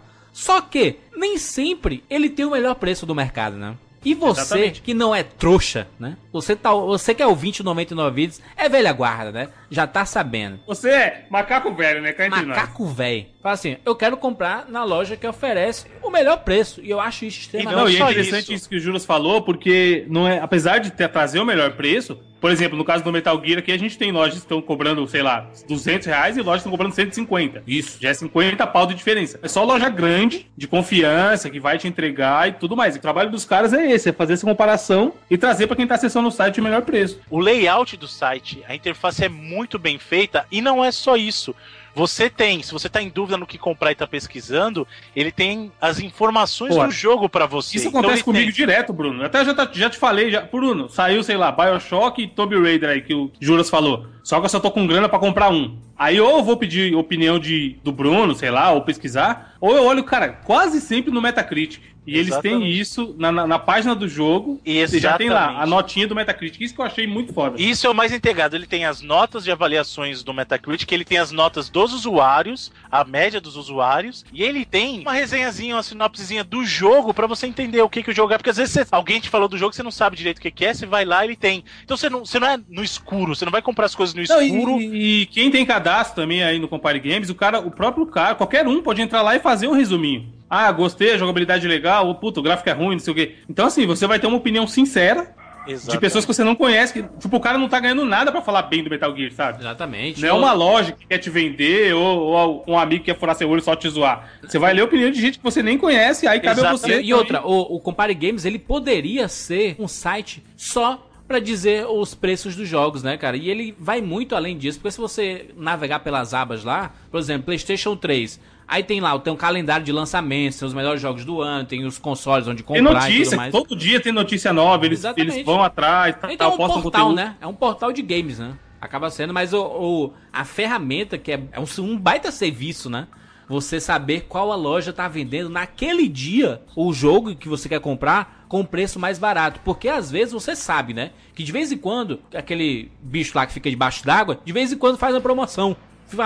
Hoje é o dia da promoção, gente. Então, tais jogos vão estar com. com Não, e é 40% legal, Jurandir, por exemplo, se você entrar na home lá, sei lá, vamos supor que você tem um Play 3. É. Aí você acessa o menu PS3, tem a opção quedas de preço. Então, às vezes tem um jogo que você tá querendo, mas tava caro, sei lá. Aí, como o Júlio está explicando, naquele dia ele custava tanto e tá por tanto. Então os caras também fazem esse trabalho, tá ligado? Às vezes, sei lá, vamos, hipoteticamente, você vai presentear alguém, você não quer comprar um lançamento. Isso. Quer comprar um jogo de 80 reais, 100 reais. E tem um jogo bom por esse preço lá, entendeu? Então, tem, dentro desse serviço de comparar os jogos, como o próprio nome do site é Compare Games, eles têm outras subfuncionalidades que também são bem Caraca, legais. acho que vale muito a pena acessar, bicho. Comparegames.com.br. É até legal falar, Júlio. A gente, a gente até teve é, contato de outros anunciantes aí pra fazer, não desse segmento, de outras coisas, e a gente recusou porque a gente não achou bacana e a gente frisa aqui de novo pra vocês. A gente só vai indicar o que a gente achar legal. Exatamente. Exato. Independente do cara pagar ou não, de ser parceiro comercial ou não, quando o Compare Games entrou em contato com a gente, o Bruno foi um dos primeiros que acessou e ele, a gente nem tinha fechado, a gente tinha conversado com eles direito, o Bruno chegou e falou, pô, achei muito bom o trabalho dos caras. Exatamente. E realmente a gente achou maneiro, não é? Da, não é- a gente não tá falando de trouxa, sabe? É, a gente só fala de coisa que a gente usa ou usaria, cara. A gente não vai recomendar pra vocês alguma coisa que, tipo, só porque vão, ah, quer anunciar com a gente, a gente fala de qualquer coisa. De maneira nenhuma, cara, porque a gente sabe. Até que porque a gente sabe que vocês- vocês são chato pra É. boné. Vocês confiam no que a gente fala, cara. Então a gente preza por isso, né? É a nossa imagem que tá associada sempre com o que a gente fala aqui. Então você pode ter certeza que a gente tá falando de alguma coisa aqui é porque é quente, é bacana. Vai lá, visita o site, conhece o serviço. Pra vocês que curtem comprar os games aí uh, via internet. Quem não compra hoje em dia, né? Via internet tá aí pra isso. Então vai lá, acessa, conhece o site. Vocês vão ver que o serviço é muito bacana. Exatamente, comparegames.com.br. Você pode acessar diretamente aí no seu navegador ou clicar no link que tem na postagem desse cast. E antes a gente finalizar aqui esse cast especialíssimo gigante, que normalmente a gente fala sobre os presentes que o pessoal manda pro baú 99 vidas lá no bônus, né? Sem desmerecer, né? Não, não é questão de, de desmerecer, mas é porque o nosso papo com o ouvinte é lá no é, bônus. o espaço né? pra isso, né? Mas o Raimundo Júnior, nosso ouvinte aí, conhecido como Shiryu, Olha aí. mandou lá pra nossa caixa postal. Só pra lembrar, nossa caixa postal, você manda aos cuidados de Bruno Carvalho, na caixa postal 155, CEP 06013-970. Tem no post do cash os dados da nossa caixa postal. O Raimundo, Raimundão, Raimundão mandou pra gente um videogame. E Até não aí, foi só bem. um videogame. É, ele, ele deu uma pelada, não foi só um videogame. Ele não mandou um PS4, tá ligado? Ele mandou um Super Nintendo customizado com o estilo 99 Vida de Ser. Cara, eu preciso, eu preciso dar meu depoimento disso, é de verdade. O pessoal sabe que como eu cuido da caixa postal, então eu sempre vou buscar as coisas e tal. E eu sempre fico, pô, bacana o que o cara mandou, eu sempre fico empolgado. Essa, essa, essa carta, eu vou contar exatamente o que aconteceu, cara. Ele veio no envelope, aí eu peguei e já apertei na mão e falei assim, ah, videogame, né, tal, beleza, legal. E não abri. E aí eu voltei pra casa dirigindo da agência do correio e minha filha tava do meu lado no banco da frente e abriu.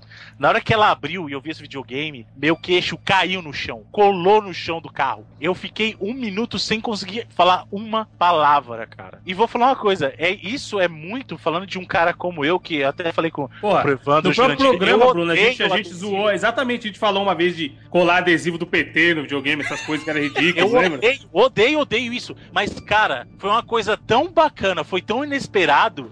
Que eu, eu, eu amei. Cara, eu falei assim: Meu Deus do céu, o cara é um gênio. É um gênio, porque assim. Caraca, Bruno todo hoje tá mundo é gênio. É, tá distribuindo genialidade. Hoje é hein? dia do gênio, todo mundo é gênio. Dia Mundial do Gênio, né? Não, mas, cara, foi uma coisa, porque assim, uma- um nível, um nível assim, o pessoal manda os presentes, nós agradecemos muito vocês mandarem os itens pro baú. Agora, o cara não mandou um item, o cara tomou um tempo enorme da vida dele pra customizar, porque não é fácil você cortar os espaços, tá certinho, cara. Por exemplo, Isso. o Super NES tem um problema que é o botão de Power Eject, que eles vêm pra cima e pra baixo e o cara fez o adesivo entrar certinho, cortou, As colou partezinhas na arredondadas todas tal, o cara, mano. Exatamente. Olha, Raimundo, de verdade, cara, parabéns, tô te aplaudindo, velho. De verdade. Videogame do 99 vezes, esse é o futuro. Olha- Quando tiver o evento, a gente vai levar, fala aí. Não, não, não, o baú com O tudo. baú inteiro vai pro evento. Aliás, a gente adora todo tipo de presente, tá? Desde a revistinha antiga, rasgada e pintado com giz de cera, até os videogames que o pessoal manda pra gente. Muito obrigado. Isso é- são, são presentes que fortalecem o nosso espírito nostálgico e acaba sendo um grande repositório de nostalgia, né? A gente acaba sempre falando aqui nos casts ou lá no bônus, lendo alguma revista que o pessoal manda pra gente, alguma abertura de algo, alguma notícia e tudo. Então, muito obrigado mesmo. Vocês são parte fundamental pra tudo isso. Aliás, obrigado pelo feedback monstruoso do cast do Mega Man, Tá que, maluco. pelo amor de Deus. A gente tá até agora tentando fazer uma análise socio, sociológica, socioeconômica do que, que aconteceu nesse cast do Mega Man, mano. Galera adorou aí, muito obrigado a todos. É isso. Mande e-mail pra gente no contato arroba 99vidas.com.br ou siga a gente lá no Twitter, arroba 99vidas ou curta nossa fanpage lá no Facebook, facebook.com barra 99vidas. Nós estamos por aí. Até semana que vem. What's wrong?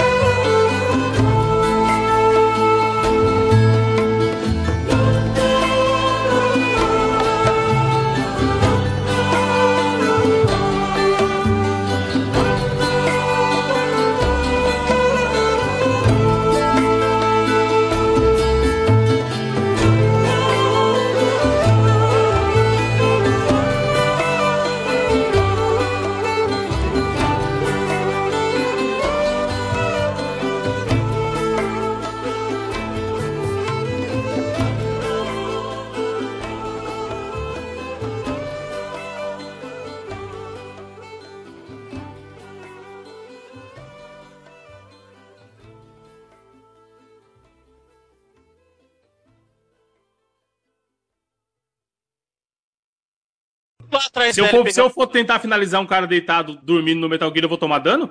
Não existe esse movimento. É isso que eu tô te falando. E não existe Não, um movimento Mas de eu sou pegar- idiota e quero tentar. Caralho, essa é a cara. discussão mais inútil e improdutiva que eu já vi na minha na, na história. Eu nunca ouvi algo tão improdutivo pra, pra uma, pra uma parada que não, que não faz a mínima, a- a- o mínimo sentido pro jogo e pra ideia toda do Metal Gear, que é um jogo stealth e o cara quer matar o cara que tá desacordado. Que porra é essa, macho? Matar o cara de costa é legal. Desacordado é errado. Só isso que eu queria que vocês me explicassem, mas beleza. Não, são Deixa duas os coisas comentarem aí. Não, se, se, se você chega e enforca o cara, você mata ele. Se você dá umas porradas, o cara fica desacordado. É isso o jogo. E aí eu quero. E aí eu acho que depois Tu tá de querendo a cara- vida real, tu tá, tá querendo Não, a a vida vida real no real. jogo. Então, desculpa, Evandro, desculpa. É assim, se você vai reclamar disso no jogo, você tem que analisar todos os jogos, é o que eu te falei, a gente joga qualquer jogo fora. Eu adoraria ter um jogo, de verdade, meu sonho é um dia que o videogame chegar a ponto tal que você possa fazer exatamente o que você quiser. Exatamente. É a mesma coisa que eu chegar, ó, o FIFA. FIFA, sei lá, o, o 94, o cara não dava elástico. E alguém virar e falar, porra, bem que podia dar elástico. Vocês vão estão criticando isso. Não, mas não pode querer elástico, porque no FIFA não tem elástico. Não, mas Tá vocês dentro do estão contexto, reclamando, poderia ter. Assim, a jogabilidade do jogo é o lixo porque eu não posso fazer isso o que eu quero. Não, tem não vários jogos que que é você pode fazer o que você quer. É sim. Você, tá, Não. você acabou de falar isso, cara. Eu falei que eu tô querendo uma explicação do porquê que não poderia, Porque já que o finaliza o cara em eu tô, pé. eu tô explicando meia hora. Você é que tá falando que não faz sentido. Por quê? A sua explicação é porque a jogabilidade não deixa, aí é foda. Mas o Mario é a mesma coisa, caramba. Por que, que Mario pra você pode e ele não? Por que, que, Que Mario pode, Bruno? Não, Mario, por que, que eu não posso dar a volta na tartaruga e segurar ela pelo casco, então, com ela dentro? Porque eu já te falei, porque a tartaruga tá lá e vai te dar dano. Não, eu, você ouviu o que eu falei? Por que, que eu não posso pular por cima A tartaruga continua lá, na frente ou atrás, ela continua lá e vai te dar dano. Ah, se, se você pegar uma tartaruga pelo casco, a tartaruga te dá dano? Se ela estiver no casco, sim. Você já viu uma tartaruga na sua vida ou não? Caralho, agora ele quer comparar o mar à vida real. Eita Mas é porra. o que tu tá fazendo, cara? Tu tá fazendo exatamente isso. falando que dentro você do contexto de- não, do jogo. Não, ó, peraí, para, Mano, para e eu tô louco. porque- Quando eu falo isso, eu tô louco! Eu vou voltar. 35 minutos de cast com a coisa mais improdutiva do mundo, Você cara. falando exatamente isso. Se eu quiser na vida real pegar o cara agachado e enforcar, eu posso. Mas é porque Agora, tá no contexto, cretino. Mario- Do não, Snake. não, não. Aí no Mario não pode Beleza, colocar uma Deixa os ouvintes comentarem aí. Deixa os ouvintes comentarem aí se seria algo de outro mundo o Snake pegar alguém desacordado e querer enforcar. Só isso que eu queria saber. Tá, chega dessa porra, pelo amor de Deus.